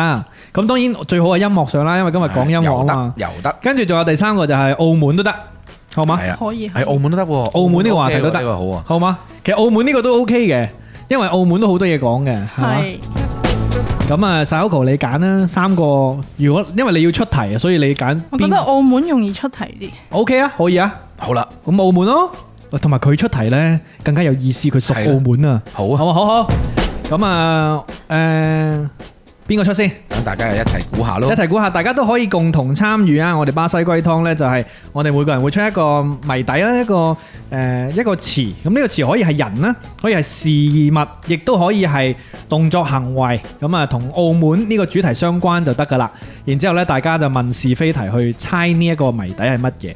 咁啊，不如我嚟先啦，好嘛？我嚟先啦。好，第一個，嗯，呢一個呢係一個澳門美食，講完超空飯，澳門美食好 s a o 你可以問問題啦。係誒係咩味道㗎？誒鹹鹹甜甜嘅， 嗱要問是非題啊，第一題我算數啊，哦，好是非題係，係係係咪黃色㗎？誒，佢佢微微黃嘅，微微黃，幾黃微黃佢唔係有內同外㗎？冇嘅，誒冇嘅我又唔知點回答喎，即係佢佢係混然一體嘅，渾然一係啊內又可以係外，外又可以係內。佢係唔係呃誒一盒一盒咁樣賣？唔係，唔係，一隻係咪一隻隻賣嘅？誒唔係唔係一隻隻嘅，唔係一盒盒啊！唔係一隻隻，唔係一盒盒嘅。澳門美式誒，呃佢係唔係豬肉乾、牛肉乾？唔係，收集下收集下，係咪葡撻？唔係照估噶啦，係。係咪蛋卷？唔係，嗱，睇下好多人啊，有估咖喱雞啦，有人估牛雜啦，有人估馬介休啦，有人估咖喱魚蛋啦，唔哎問係，係佢係咪熱食嘅？係易食嘅，哦，即係飯店裏邊嘅嘢。係冇錯，飯店嘅，係咪包之類嘅？唔係黃係係係黃色嘅，佢佢絕對唔會被稱為黃色，但係唔係佢佢可係咪蔬菜類？唔係，唔係蔬即係菜， 佢可能佢係白裏透黃啦，咁講啦，佢裏透黃。白裏透黃係。誒，生哥話係咪葡國雞飯？唔係，但係似噶啦，似噶啦。白裏透黃，有人估啱咗啊！有人估啱咗，水蟹粥、邊個估嘅？報紙飯哦。水蟹粥啊！ 喂，點 透黃啊？即係嗰啲粥加咗啲海鮮之後黃唔黃係地，橙色 咩？水蟹橙橙地。橙色。佢唔導緊我 哋啫。唉咁你問到真係啊嗰一題，我就唔想拒絕你嘛。報紙你話係好勁啊咪黃色？係啊，水蟹粥啊，水蟹粥算唔算係澳門美食咧？誒都係嘅，係嘅，都有啲人過因為去我嗰邊食絕對係水蟹粥啊，我食咗好幾次，我成日都去啊專登過大去排食。檔嗰係啊係啊啲水蟹粥，水蟹粥。不過老實講咧，唔淨止澳門嘅水蟹粥好食嘅，好多地方誒順德嘅更加好唉 食順德都好多蟹粥好食嘅。喂，其實呢度附近有間蟹粥都好食嘅，係啊你之前講咗啦，係咪今日 去食啊？係啊今日凍凍地好我唔食知。夜晚佢先開定係點樣。好咁啊，算係暖暖個胃啦，水 O 蟹 K 粥呢嘅個，O K 嘅，咁你哋兩個跟住落嚟邊個出啊？手一個我出我出，係啊，嗯可以手一個出啦。我出一個同文化相同澳門文化相關喂，好喎、 O K，誒係一個人物。 嗯，講完啊，好 啊，好啊，喂，呢啲咪正一咯，個人物啊，一個人物哦，我我亂撞，係我唔收集係文化相關啊，我亂講先，係咪何口話？唔係，我想唔係問是否再生？誒點講咧？係係一個好玄妙嘅存在，哦嘿係咪媽人物祖？啱嘛？係啊，你可知馬靠不是我真心？媽祖係媽祖係神仙嚟噶嘛？啊係啊傳，說中嘅係啦，我可媽以祖啊係咪我可以就係講嗰個故事。水邊人要拜嘅，佢係當時係係水邊人要啊辦，好佢係交俾當你時嗰個出海漁民遇難，嗯然之後呢，但係啱好個媽祖上船呢，嗯佢就係幫手去救人而犧牲，哦所以就係咁樣會俾後世嘅漁紀民念紀念咯同埋誒祭拜咁樣，係啊因為佢守護漁民。嗯，哦，咦同埋澳門有個好出名媽閣廟，包括啊，係係係係係。民間信仰呢個係係係係，同埋咧，媽祖都係即係其實有唔少水上人都會去誒呢個去拜或者紀念信信佢嘅一個係啊神明嚟㗎嘛一。定係啊要一定要拜嘅係呢，即係唔止澳門一帶嘅，可能仲有其他沿海地個，係，咪個咩咩疍家人嗰啲一定要拜？係啊誒係啊，哦係係即係水上人家嘅係啊呢一啲，係啊係啊，哦媽祖，哇幾好喎呢個，哦澳門三大女神之一，係咩？係啊。第二個係嗰啲澳門小姐啊，誒呃 唔係，一個係觀音，一個係媽祖，一個係聖母，哦三大女聖神。母係講緊西方嘅聖韓母國。嗰啲嘢係啊天主哦教，天主教嘅聖母，我想問下咧，三大女神呢個稱號係誒民間所講啊，定係民間所講，澳門人講啊，民係哦澳門人會講，澳門三大女神係嘛？澳門三大女神就係誒媽祖、觀音同埋陳慧敏，我最中意佢。澳門歌手陳慧敏，哦，同埋聖母，OK，哇，幾正喎呢個！我第一次聽澳門三大女神，多謝你首一個，好，繼續出題。誒，到宇斌老師，好。好嚟，好出個靚靚嘅版頭俾你先。呢一樣嘢係係嘢食嚟嘅， OK，成日排隊嘅。講完好，首一個要唔要估先？成日排隊嘅。好，等我收集範圍先啦。佢係咪喺遊客區會買得到㗎？ 澳門好細嘅啫，度度都有。咁啊係，誒係咪包裝食物？嗯，嚴格講唔係噶，哦，不過你可以啊佢係散裝嘅。誒，你可以包裝嘅哦，即係嚴格講。好，好多人問啦，係咪葡撻？ 係啊，係啊，因為嗰陣時排隊去買葡撻同埋誒豬扒包啦。哦我每一次去都要排下隊嘅，雖然都 都排一段時間要。哦，睇你去邊間咯，其實有唔使排隊嗰嘅。間喺推薦下，你問下問下細佬你要買安德魯嘅話，可以去路環。路環嘅安德魯係你去完黑沙灘之後呢，就去路環嗰個安德魯，係一分鐘都唔使排隊嘅。哇！呢個 tips 好正喎，我都唔記得嗰度係乜嘢。誒，對面有間學校嘅，跟住入邊咧係居民樓下邊嘅一個位嚟嘅，唔記得啦嗰度已經。啊哈你你喺邊度開始過去嘅？即係你先去完邊度再去嗰度買嘅？可能你咁樣推敲咧，細佬估到嘅。已經唔 記得啦。我搭的士嗰陣時，但係學你話齋，澳門真係好細嘅，其實我係搭啊的士嗰係啊好陣細時，嗯，因為澳門咧好多，即係幾乎有一半以上係填出嚟噶嘛，係咪？係填海區，係啊，佢嗰個路氹嗰個島呢，全部都係島城，都係填海係。都係填出嚟嘅，冇錯。好啊，咁啊，又去翻我咯喎，係嘛？又我嚟咯喎，啊好，我唔知有冇記錯啊？如果我記錯呢題就垮啦。嗯，呢一個呢係澳門嘅代表人物之一， 係兩個人嚟嘅，講完。兩個人。兩個人嚟嘅。澳門，我覺得係喺我心目中澳門代表人物之一，好，等我縮窄範圍 先。係。誒咪喺度先，我繼續你。嚇親我，係你講，你講。佢係咪歷史人物？唔係，佢係咪誒啲權貴？唔 係，佢而家仲唔仲在生 㗎？再生。 在生。 哎，哦，我知邊個 啦，你講。等我唱首歌出嚟啦。哦，誒，死唔記得歌詞 先。誒，點點唱啊？啊，誒，我未死心，嗚，死守在附近。諗唔到歌詞咧，因我已經失魂，蘇娜。因我已經失魂。佢哋唱歌係。因我已經 係係咁嘅咩？ 唔知我成日覺得佢哋自動變聲。我覺得佢哋好 man 嘅喎，係啊即係我覺得呢啲呢啲有鬚根啊，好又有啲滄桑啊，跟住有混佢血佢哋即即有啲係東方同埋西方撈埋嗰種面孔咧，即係好好好好迷人嘅喎。就係，啊，就係蘇娜啦，冇錯。我本身我想將個題目變成咩咧？變成嘴香園，嘴香園，買嚟收信，都係佢哋佢哋唱噶嘛。嗰度啊你呢個我真係估唔到，我真 係即係而家一一唔下好意子思一下子記唔到啊！係蘇娜，蘇娜係應該係冇記錯係葡國或者呢個澳門出道噶嘛，係咪啊？係誒，佢喺香港出香港出道啊，但係佢哋係葡國人，係啊，定係澳總總總之，我喺我標佢都係籤當混中血兒啦，好係似係係。咁誒，Sayoko 知唔知道蘇娜？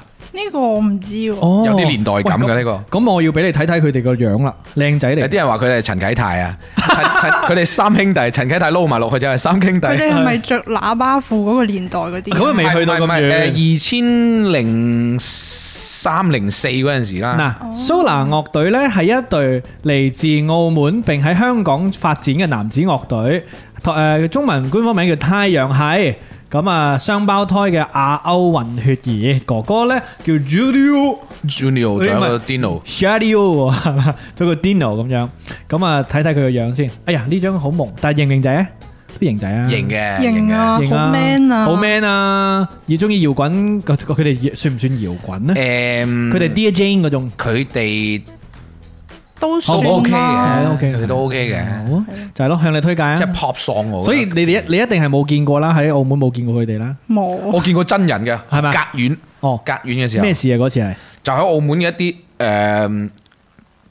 唔知乜嘢街嘅頭活，係啊係啊，係一個呢個細嘅台上面，佢哋喺度做表緊演 rehearsal 啊，哦啊，係啊喺度做緊，所以我都有啲印象望到下佢哋洗咯。屋佢有冇喺澳門見過，或者即係唔講演唱會嗰啲喎，嗯即係有冇喺日常生活區見到啲藝人啊、明星啊咁樣？冇，可能我冇呢個運氣。但係我好多同學都話：，哎誒喺邊度邊度呃誒玩 j a 啊，咩咩咩哦係咪啊啊嗰啲咁啊。哦，哇！一嚟就講真啊，咁係啊，好啦，跟住落嚟咧，我哋再開題咯喎，邊個出題先？到邊個啊嚟㗎哦？哦兩你哋兩個都得，好啊。咁啊，洗屋個啊，嚟，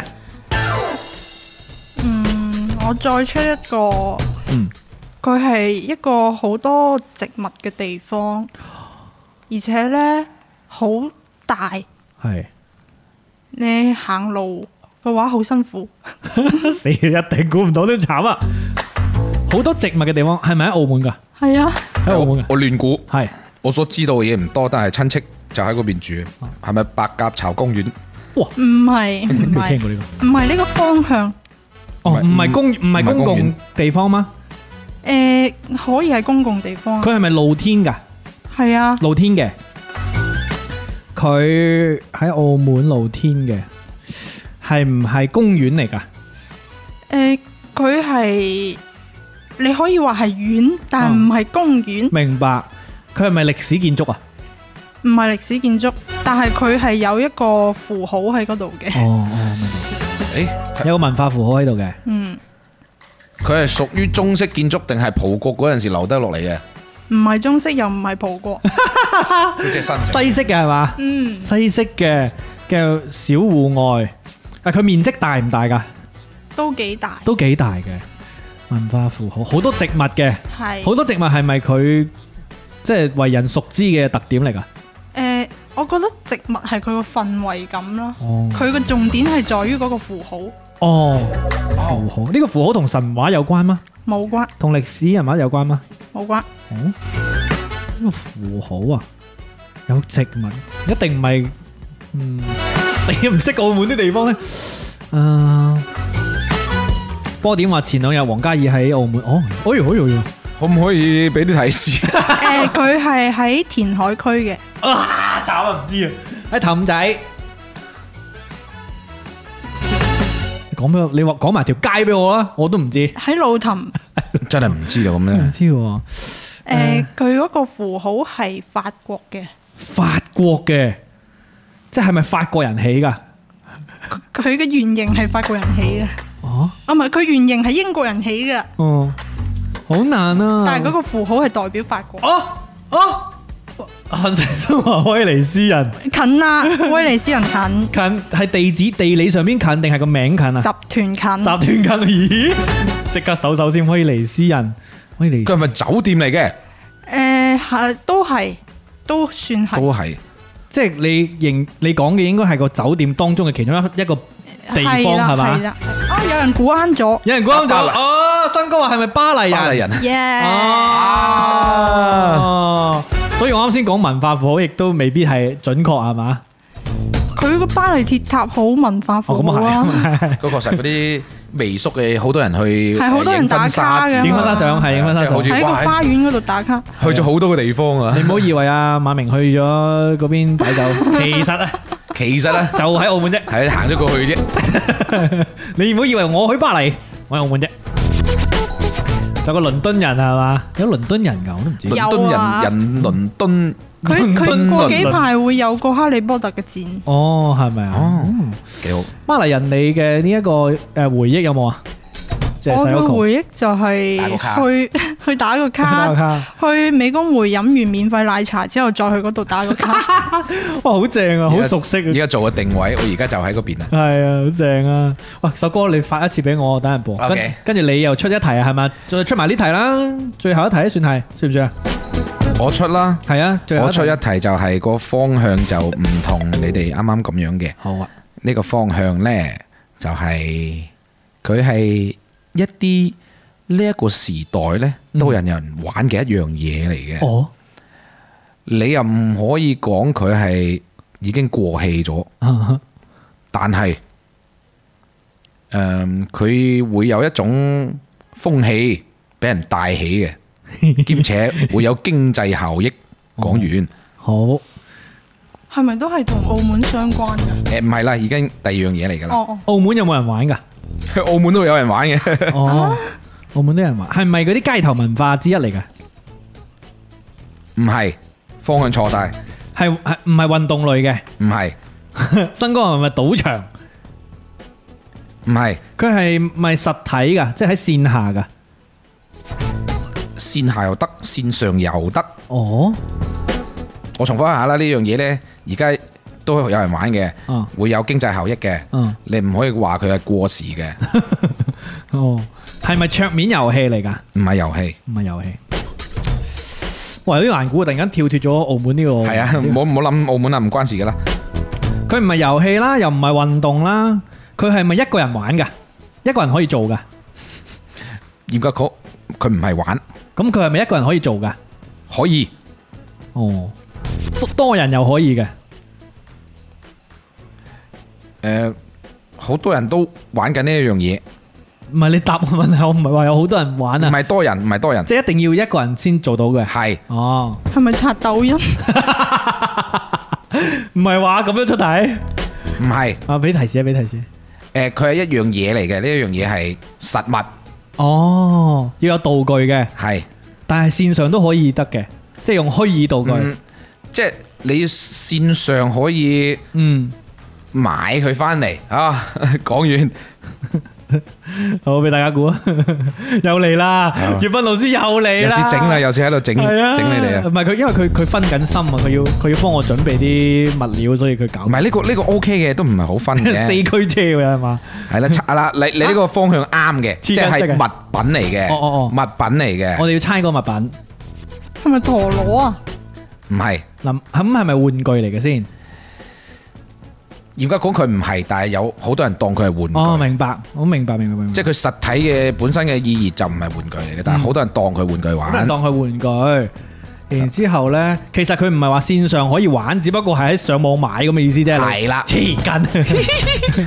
有經濟效益咧，哦啊，經濟後有好多嘢都有，係咪先？嗯有包船陀螺， 哦，真係終於等到呢個爆旋陀螺啦，但唔黐係線，但係唔係，但係唔係，係咪？嗯嗱，再縮窄 啲我啦，我我問好，我問下呢題先。誒，係咪全年齡段㗎？係啊，而家有啲細路咧玩到誒好出色嘅。老人家玩咪得嘅，玩得啊，玩得嘅多數有啲人玩緊，即係形容呢一班玩呢一啲嘢嘅老人家，仲有個名安俾佢 哋嘅。音響佬， 你估呢樣嘢啦？要交俾大家。誒，係咪玩雀？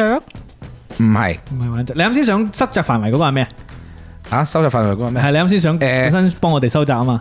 即係佢有，即係佢有誒誒講咗你明嘅，有復古又有現代，有復古又有現代，唔明嘅，你開上帝視角形容我哋幫唔到 手。 誒有復古又有現代，講得咁清楚，係唔好清楚，好清楚，梗係清楚啦。誒，挑爆神膽水係咪 Yuyuko？係 Yuyuko 有復古有現代。啱啱講啦。你你復古有現代，你諗下你上次出嗰個電話係咪有復古有 現代啊？你乜都嗱，我係啱啱已經嗱，大家誒往我啱啱講嘅嗰樣嘢去諗，就係話玩呢樣嘢嘅老人家咧，佢呢個群體咧，有人會安個名俾佢哋嘅，哦，好啊，唔係啩？你我已經好膚淺肉係梗係膚，呼之欲出，梗係從你嘅視角，你知答案，梗係呼之欲出啦可。能大家少啲接觸啫，肥肥就話又係黑膠，唔係黑膠，跌咗支槍話開心消消樂。唔係燒燒樂。啊，你讀啊，你讀啲留言啊。誒阿盧話係唔係就唔係釣魚嘅，行晒身就係唔係模型啊！咁蝦人眨眼話係膠佬，唔係嘅，哦，可能真係大家比較係少咪接觸。跳跳廣場舞唔？得，係你要收窄啦。啊呢樣嘢咧係攞嚟做誒影相道具嘅。哦，帕勞德係咪啊？我當你啱啦，唔係你係估唔到。好啊，多謝你啊，葉斌。嗯嗱，我係講係相機嘅，啊，相機做相道機具一班老人家啲人會安個名俾佢哋，叫話老法師。係好，跟住落嚟呢，我哋先分享一首歌。等陣落嚟呢，我哋就呢一阿個。肥肥得講，係啊，啱啊啱啊，好， 你唔使解釋，啊大家自己聽得明啦。好，我哋先播首歌先，呢首歌係 Sayoko 推薦嘅，係非常推薦推薦。就係佢啱先講嘅，佢好中意嘅其中一個樂隊啦。嗯然之後咧，佢哋嘅作品嚟嘅，咁啊，分享俾大家。我哋等陣一首歌翻嚟，我再玩遊戲係嘛？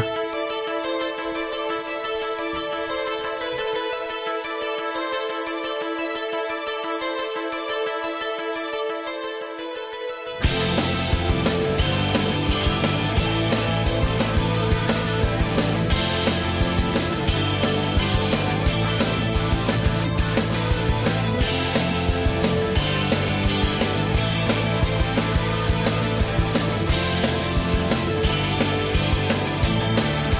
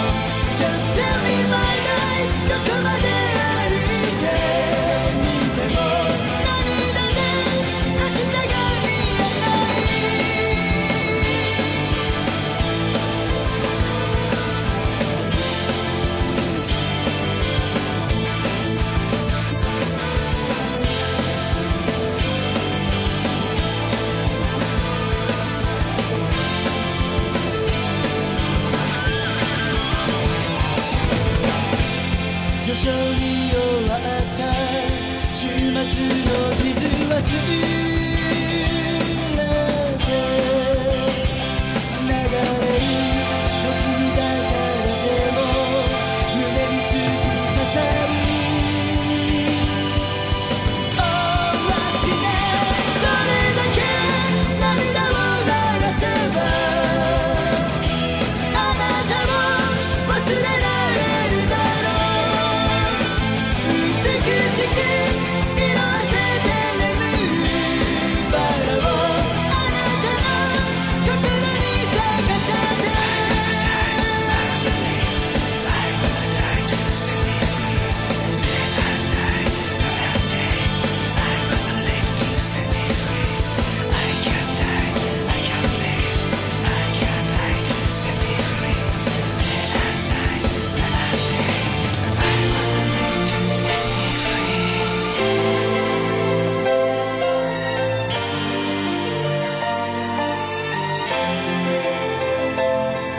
「素顔のままで生きて」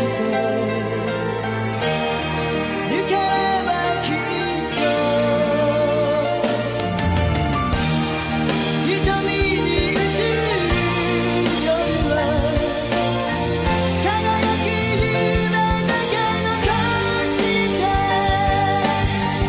「朝を迎えに孤独を忘れて」「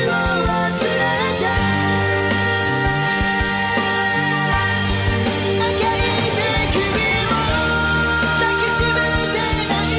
「夜を終わらせて」記憶の扉を閉ざしたままで揺れて途切れた思いを重ねる青い唇に Oh 忘れどれだけ涙を流せば「あなたを忘れられるだろう」「Just tell me my life」「どこまで歩いてみても」「涙で明日が見えない」「苦しくて心を飾った今もあなたを忘れられなくて」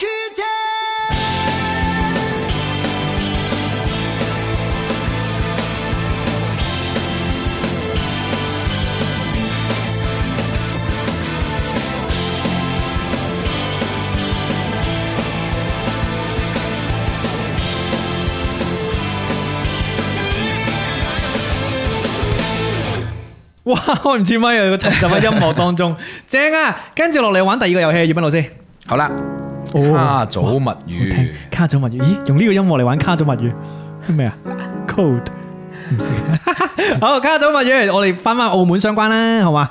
好，好，咁呢個呢，誒、呃，賺 Yoko 就作為呢個猜嘅人啊，係咪？因為你或者你唔介意嘅話，可以誒、呃用我哋嘅卡祖笛嘅， 我估啦，我覺得 係啊，佢估好咯，一估啊！咁我哋兩個出題好啊玩，好。但係呢，即係你對於呢一個澳門認識啦，咁我哋又唔認識啦，咁所以呢，我哋出題呢，有少少小巫見大巫啊，唔會，唔即管同試視下覺啫。係即管試下嚇。咁啊，哎呀，我啱先應該將誒咀香園、咀香園買嚟手信攞嚟做。嗱，你唔講咧，大家都唔記得嘅，你喂講咗就冇咗啦， 系啊，唔系我我就係唔用啦，即係直頭拋埋出嚟唔用啦。好，咁啊，第二樣啊，第二樣嘢啊，誒，等我嚟啊，等我嚟啊你，有啦？係啊哦好啊，好啊好啊好啊，係咪澳門嘅先？你可以話係啦，哦，你唔係你話嘅就我點知啫？大家估啊，好嚟嚟嚟，喂，係你有冇去澳門啊？嗯，去澳門呢，記得同我買。記得同我買得得得，避人頭，得澳門先有嘅啫，係嘛？記得同我即係唔買去唔去澳門買避孕套嘅。 杏仁餅啊，杏仁餅， 好嘢，好勁喎！喂幾好幾好呢個開場幾好杏仁餅喎，杏仁餅，雙肥人， 黑人憎雙肥人，雙皮人係咩嚟㗎？雙皮人係咩嚟嗰㗎？啲水啊，哦哦，嗰啲誒好似茶蚊啊、茶哦蚊啊 呢哦，哇，好多人都估到喎，杏仁啲，杏餅，仁餅好明顯呢個。哦，哇，幾好其實我一嘅，開始覺得係自來水， 自來澳門自來水，哦，好好呢、個難啲好冇？呢、個我難啲，同澳門好關好有關係嘅，但係有少少踩界嘅。哇！有少少踩界嘅你你嚟啊嚟啊哦！如果你好勁，你就可以去嘟嘟嘟嘟啊！死啦！我而家先咪要同音字。嘟嘟嘟嘟係咩嚟㗎？嗱，我我覺得佢應該係呢個名嘅，即係因為我唔係好熟悉嘅吓，其實係一個場所，一個場所，如果你係好勁嘅，你就可以去佢合法嘛？誒、應該講係合法嘅。我知，挑賓珠針。 唔係，誒佢係合法嘅，佢係室內嘅，室內係四個字。好之前呢，俾人捉咗嗰個呢，佢曾經搞過呢個地方嘅， 咩芒雙刀槍啊？唔係，但係就係嗰個人啦。啊 Sorry 啊，但係佢合法嘅喺澳門搞嘅業務之一，業務之一啊！係哇哇，即係變咗卡祖麥湯啊！今一期真係，哇但係嗰個地方你可以話俾大家，即係你可以話俾大家聽係咩行業㗎啦？咩咩博冇彩業，冇錯，係博彩業嘅。彩魚嘟嘟嘟嘟喎，嘟嗰個嘟嘟嘟， 玩避孕套，打星星都睇唔係咯，到我。睇唔到報紙版啊！報鋪警京刀槍唔啱喎，提示頭三個字係英文嚟嘅，頭三個字英文，啊係通常你去到某一個級別或者消費額咧，你就咩可以 V I P 啊啱啊？S V I P 唔係前面三個字 啱嘅，最後一個字中文嚟嘅。 VIP 廳 V I P 聽哦，哇咦係啊，搞搞嗰啲 A T M 機又 係係喎，喎確實 ATM 機去去攞錢 啊，係喎，冇錢啊你已經啱晒喎一棟都冇。即係去到某一個消費額度，佢就要去撳 ATM 機。 喂，你呢個都幾啱喎，蝦人呢個。啊真係係 Ờ, V I P 廳，咁就係嗰啲有啲人係專，有啲人搞賭場，有啲人搞廳噶嘛，賭廳咁樣啊嘛。咁合法噶嘛喺澳門，但係線上嗰啲就唔合法啊，各位。咁啊，又出題啦，好嘛？我發現我哋成招咧係冇關窗嘅，都算安靜噶嘛。安靜嘅。係 OK。咁啊，你要唔要出下一題？好， 好，有冇噶？嗯，好嚟，好，我俾個音效你先。呢個誒大家估就得㗎啦，好簡單嘅啫。好，就係你有冇去睇？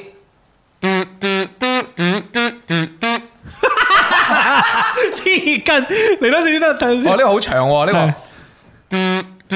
À. 七個字，嘟嘟嘟嘟嘟，你試多次啦，唔好意思，七個字，七個字。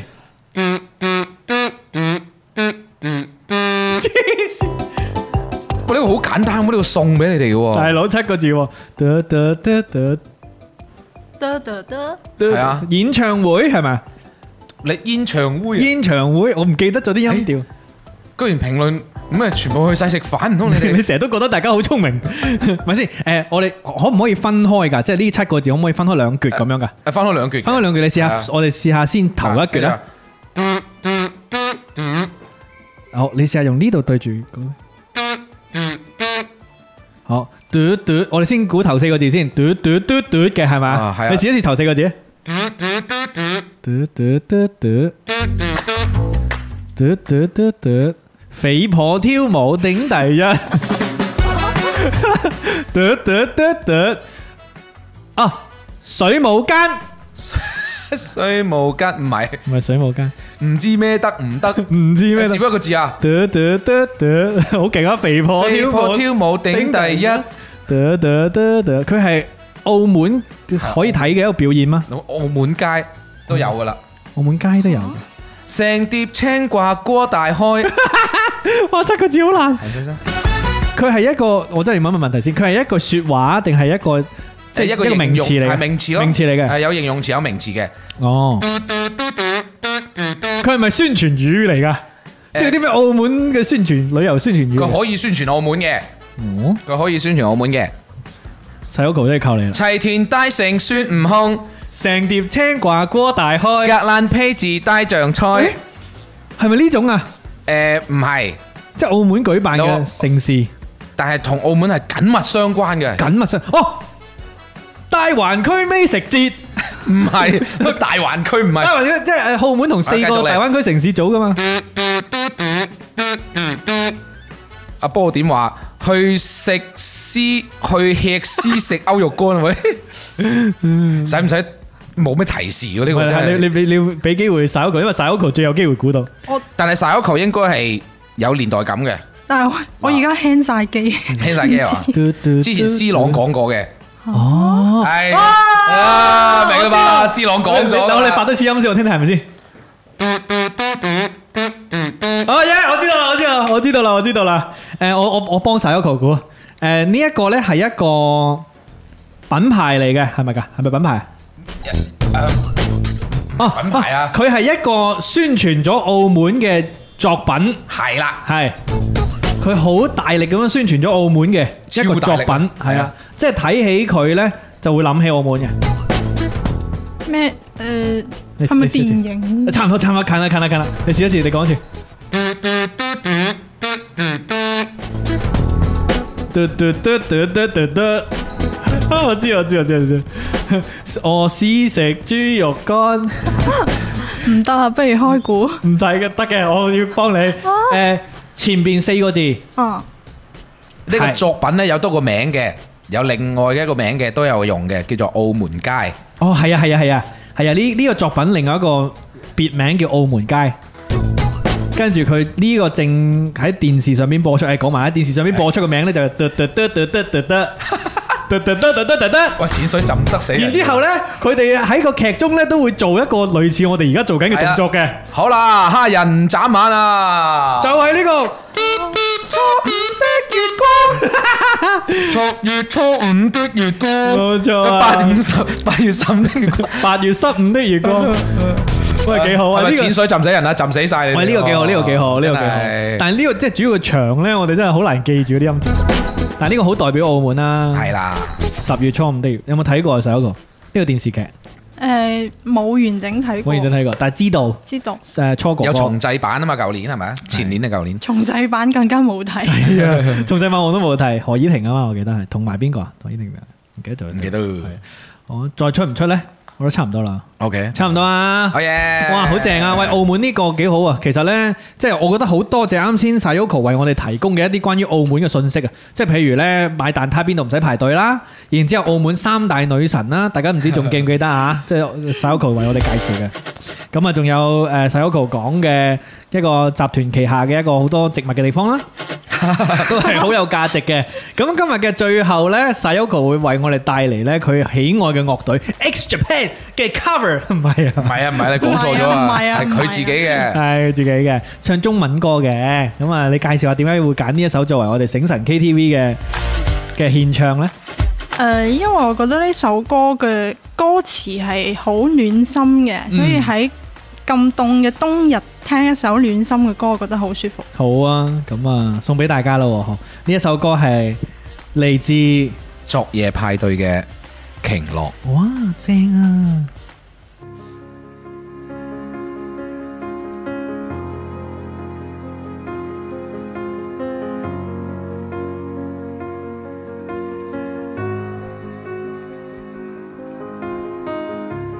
往来那船舶，经岛屿芬芳。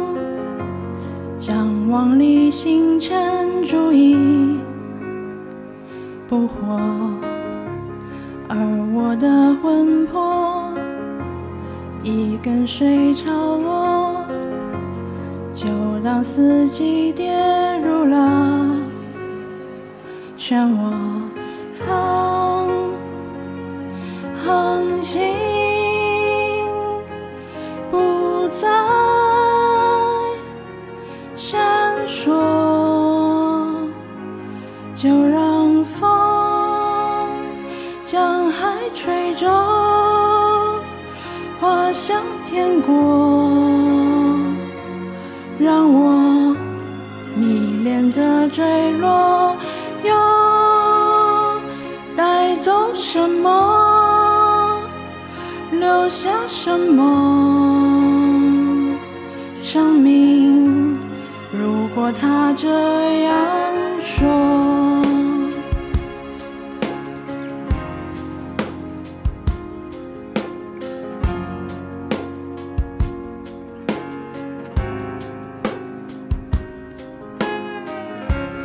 无声的宇宙，有鱼儿游过，那是孤独具象的轮廓。当珊瑚失去传说，就让风将海吹走，滑向天国，让我迷恋着坠落，又带走什么，留下什么？生命如果是这样，我穿过洋流，像小时候，让我可以不寂寞，就失去下落，生非因果，月光的梦我再没做过。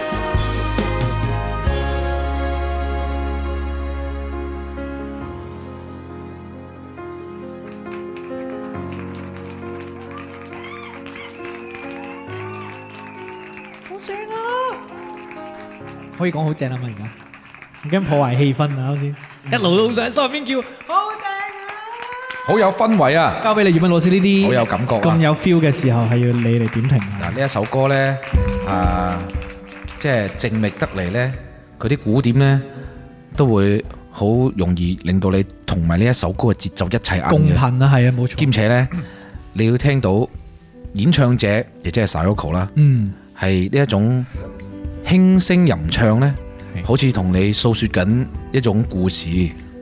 雖然呢，我冇認真咁聽啲歌詞，但係我有認真睇嘅。嗯啊，佢好有畫面感啦佢，氛圍咁。係啦，我想問下 Sayoko 呢首歌同你嘅故事係點啊？即係你當初，因為一定你應該係 loop 過好多次呢首歌，係先會揀呢首歌嚟首唱。歌係因為我覺得佢嘅題目名已經好已經好治打動你愈師。嗯係啊，因為鯨落其實就係一個鯨魚，佢誒、呃死咗之後，佢係會沉落大海，然之後成為海底裡面各種各樣生物嘅養分。嗯，所以我就嗰陣時，我應該係啱啱上大學吧，但係嗰陣時我其實唔滿意我自己嘅現狀，但係我聽到呢首歌之後就覺得有被治愈到。嗯，哇，好緊要啊呢一樣嘢，即係有種有種感覺係，因為每個人都有可能有一種時候係需要一啲嘢去幫自己，有可能係音樂啦，有可能係運動啦。嗯有可能係人啦，即係身邊嘅人啦、朋友或者偶像，即係我我自己都有呢啲經歷嘅。有時候嗰種影響好深刻嘅一啲作品，就係喺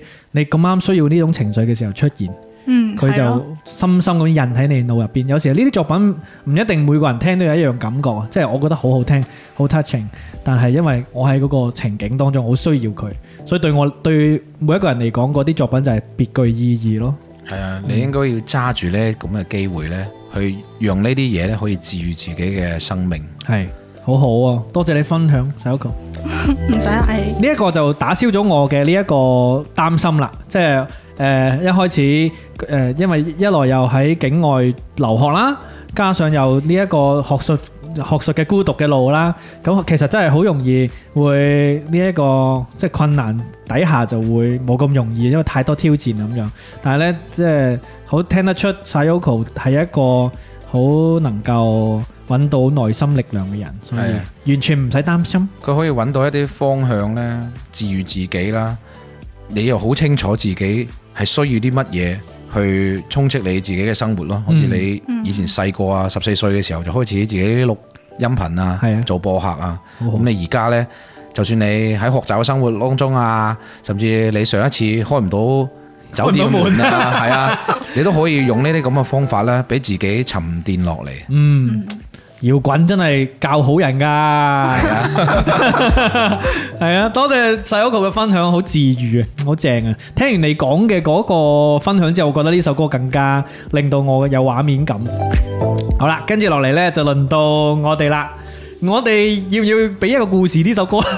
死啊，亂揀啊！其實呢，咁誒，我哋嘅今期嘅小助手啦係，Sayoko 啦，嗯，係喺好細個嘅時候呢，就聽尷尬嘅節目啦，同埋你嘅亦都節目聽嗯粵斌老師嘅節目，對啊，當時我都仲未係老師，咁呢，聽住我哋節目呢，一步一步跟住我哋嘅節目，佢自己都長大咗啦，哎呀所以我哋都係咁樣長大噶。哎呀，好正啊！呢、個呢、個入位，咁啊希望呢，大家都喺呢一個成長嘅路上揾到自己唔孤單嘅理由。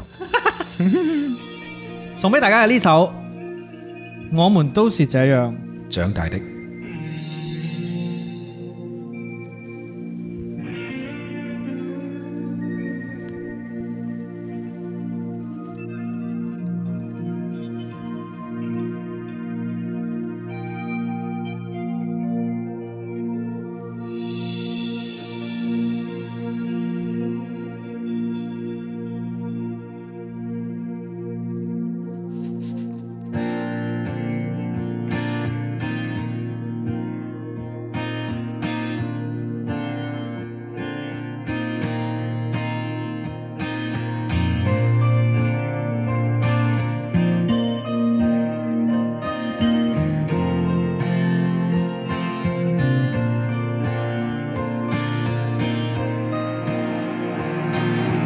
连绵雨，灵感也浸没了。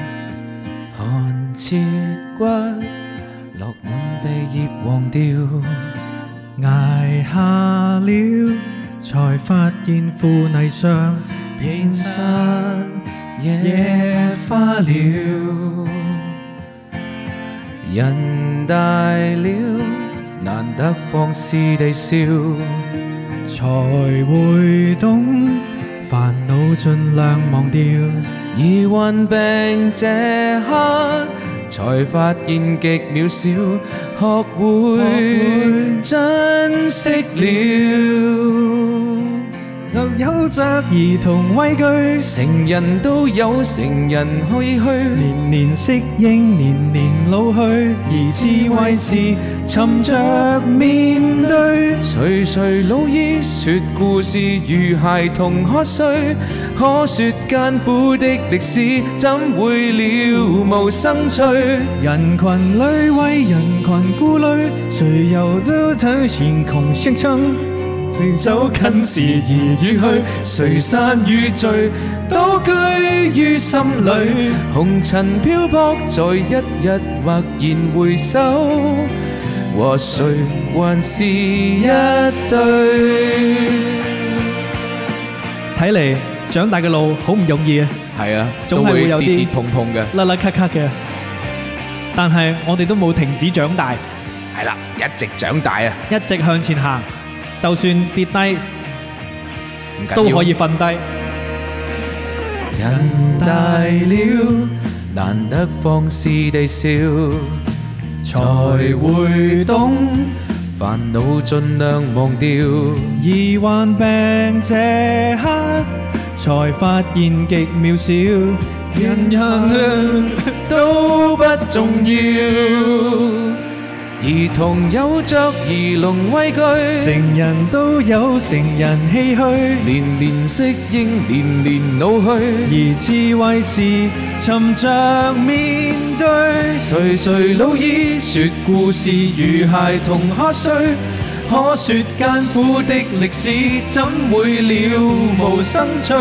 人群裏為人群顧慮，逃離總有逃離空虛，時而走近，時而遠去，誰散與聚，都居於心裏。紅塵漂泊，在一日默然回首，和和誰誰還還是是一對？世內誰無畏懼？誰無心碎，誰無唏噓？年年適應，年年老去，而智慧是沉着精髓。年年相隔，殊相處，默然回首。可說一生的歷史，怎會了無生趣？如帶着殘餘顧慮，殘餘不滿，殘餘空虛，時而走到人生，搞掂，時而將荒廢或壯舉。決定我成敗得失空空裏。起身就然後，然後但我結晶，將化做翡翠。最後尾你都忍住笑，真係。搞掂多得雨水， ，Thank you, Mama's milk。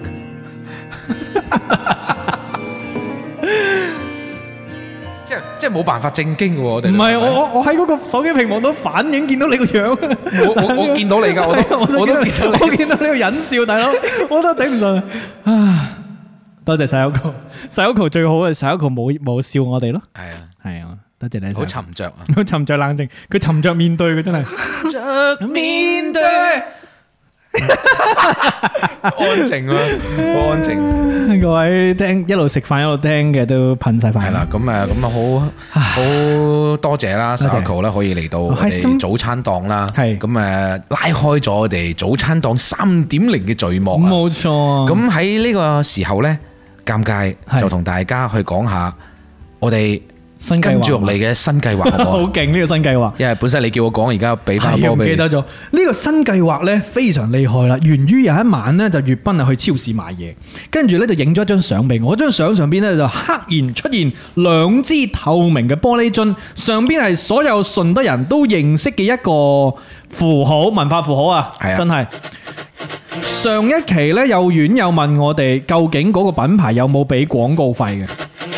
咁啊，換言之係冇啦，但係唔代表呢，我哋唔可以講，因為佢刻然成為順德嘅文化符號。呢、個文化符號就係空啊，嗨，空米酒， 空啊！係啦，我都順便同啊阿 Sayoko 咧就介紹埋呢、個呢、個東西啦，因為好少人會作為誒、呃手信咧買翻去。誒， 我知有冇㗎啦，彈中咗我你 啱係啱。對唔住，對唔住，對唔住，太太激動，誒，佢送禮會有嘅。係嘛？過大禮嘅時候都會過哦嘅，係有啲咩人係有啲人過大禮要抽起一袋袋嗰哦，啲係啊，入係口啊，好似送酒因啦為。我幫手搬過一嘢啊嘛，哦，跟住送係各種肉啊咁樣係啦，係咁啊可能香空氣酒咧啊就會成為我哋嘅新計劃啦。因為咧，我同月斌決定，因為有一次咧，我就話月斌，不如我哋朝頭早飲空氣空氣酒係啦啦。。其實我咧就將佢聯繫到誒，好似你唱 cheap cheap 歌，以前唱 cheap cheap 歌咧，即係要打上到嗰個位啊啊，係喎啊或者打上我哋第一名啦，嚇完成咗個目標啦，就然之後就要誒去下一個環節，或冇者錯係唱 cheap cheap 歌啊，或者係點，所以呢個咧就。早餐檔嘅 cheap cheap 歌咧就有早餐意味嘅，我哋兩個都係順德公， 順德公咧朝早咧食三滾粥咧就要送咩咧？就送空米，係啦啊或者係孖 蒸。係啦，雲吞講早上飲酒咁癲，我哋都覺得癲嘅。係啦所以個門檻會設得高啲，係近乎不能完成嘅一個門檻嚟嘅，就係一萬粒荔枝嘅打賞。你一場一晚啦嘛，好 係啊，唔係我冇，我從來我又唔係話從來未試過，但係好少咯好少啊。所以呢一個近乎不可能完成嘅目標呢，亦都為我哋做咗人身安全嘅保障。但係既然公開講咗啦，就唔會收翻轉頭嘅。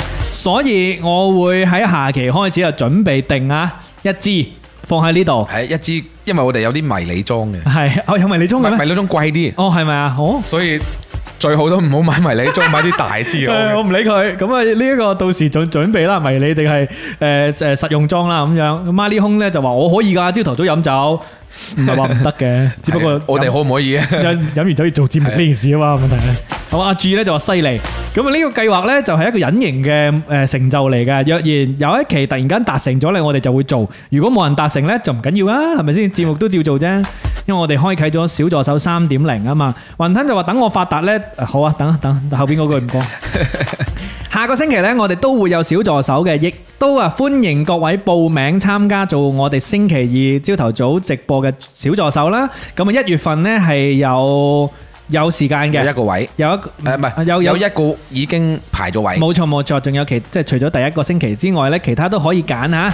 咁啊，歡迎大家喺微信揾我報名啦。然之後最後問下 Sayoko 你今天嘅感受啊，講下。嗯好開心興奮，同埋覺得好似完成咗一件大事。 好啦，我哋完呢個可以結束啦完係嘛完可以結束系。啊，我哋有老院可以執啦，即係我哋終於可以喺誒誒 Sayoko 最擔心我哋執嘅呢一個之後啊係啦，完之後成咗呢件事。咁 Sayoko 嚟嘅時候咧，佢講咗個好有意思嘅嘅形容嘅，佢就話：哇，估唔到你哋平時講嘢都係咁嘅喎。係啊平時講嘢好似癲癲地係咁，即係平時講嘢唔係嗰啲，即係你知平時講嘢可能會想象當中冇咁高能量啊，或者叫誒 hea 啲，或者講唔使咁即係唔使好似做戲咁。係。哦我哋好似做戲咁啊。所以所以就更加證明我哋平時都做戲。係啊，但我覺得呢個形容好好誒有趣，因為其實我哋平時就真係咁樣嘅，所以我哋就唔知道大家誒、呃原來係會有呢一種想法，因為呢種想法好正常噶，即係當然我哋自己都知啊，做節目嘅時候會 high 啲，但係平時其實因為我同粵斌平時都係咪講嘢都慣幾咗係 high，啊，慣咗之後就會變成咁。啊可能都會有，但係我哋平時會順德話咯，翻翻到屋企會會正 hea 啲。正經啲都係嘅，嘅。都係嘅。Raymond 哥就話小助手要求越嚟越高，以前仲要，以後仲要流量號，咁唔係冇要求嘅不嬲。其實不嬲都得一個要求啫，就係得閒肯嚟咯。係啊，係啊，最緊要開心啫，真係。係啊，冇冇咩要求啊！講真，講真真係冇咩要求，因為只不過係每一個小助手，我哋都充分尊重大家付出嘅勞力啊嘛。係啊因為好辛苦噶，就好過今日朝喺誒跨境過嚟，真係唔可講以真係啊辛唔辛苦？唔辛苦， 啊，講下個星期幾又嚟啊？ 下個星期我翻屋企啊！天天嚟啊唔得嘅，但我真係非常之歡迎你再嚟玩喎，好啊做反場小助手啊，好啊，真係。如果下次你冇咁遠嘅時候過嚟都得㗎，係啊，即等係翻咗屋企喺小人嗰度等明年春天好啊，好快啫，係啊。或者夏天，咁我就要快啲話俾佢聽，我哋準備走立先啦，係啊，要逼佢嗯嚟。唔好唔好 P U，唔等到下唔好唔好 C P U 我。好啊，非常之多謝晒 Yoko 啊，今日真係非常之開心。等陣記得影合照啊，同埋係啦記得誒將所有嘅禮品攞一套啊，好啊，好啊， full 多謝 package。好啦，咁啊同大家講聲拜拜，我哋就結束今日周二早餐檔啦，各位，祝大家好胃口、好心情，亦都得到今日誒 Sayoko 同埋我哋一齊帶俾大家嘅能量啊！係啦，預祝大家聖誕節快樂啊！哦，各位，拜拜啦，拜拜。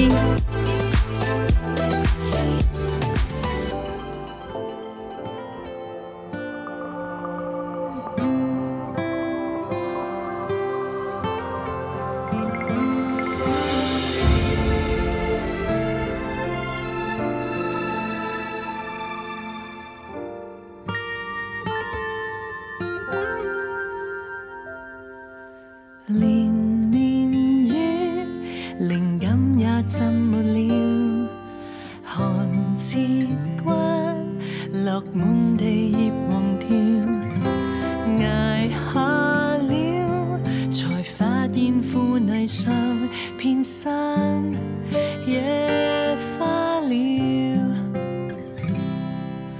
人大了，難得放肆地笑，才會懂煩惱盡量忘掉。而患病這刻，才發現極渺最少，學會珍惜了。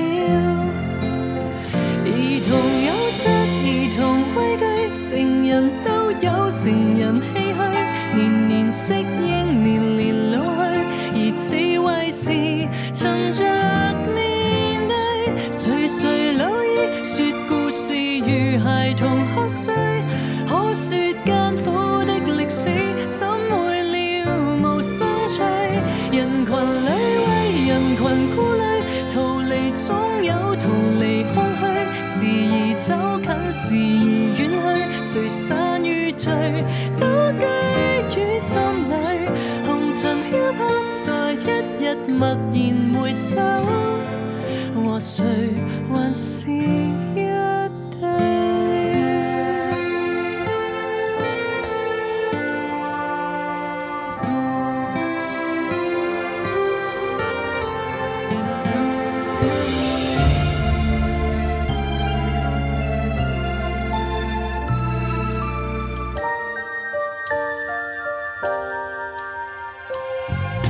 人大了，難得放肆地笑，才會懂煩惱盡量忘掉。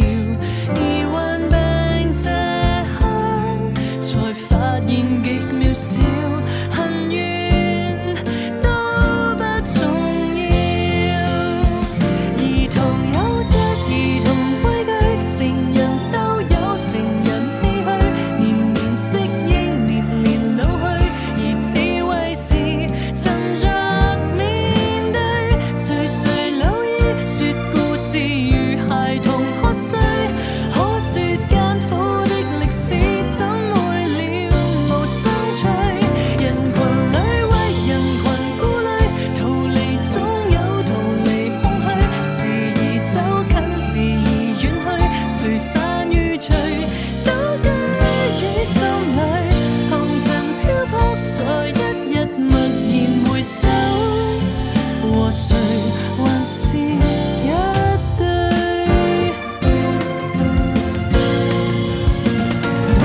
塵世內誰無畏懼，誰無心碎，誰無唏噓，年年適應，年年老去，而智慧是沉澱清水，年年跨過挫折後默然回首，可說一生的歷史怎會了無生趣？如帶着殘餘顧慮，殘餘不滿，殘餘空虛，時而走近，時而遠去，還看最後荒廢或壯舉，決定我成敗得失心空虛，然後無論結晶。將化做翡翠，多得與世。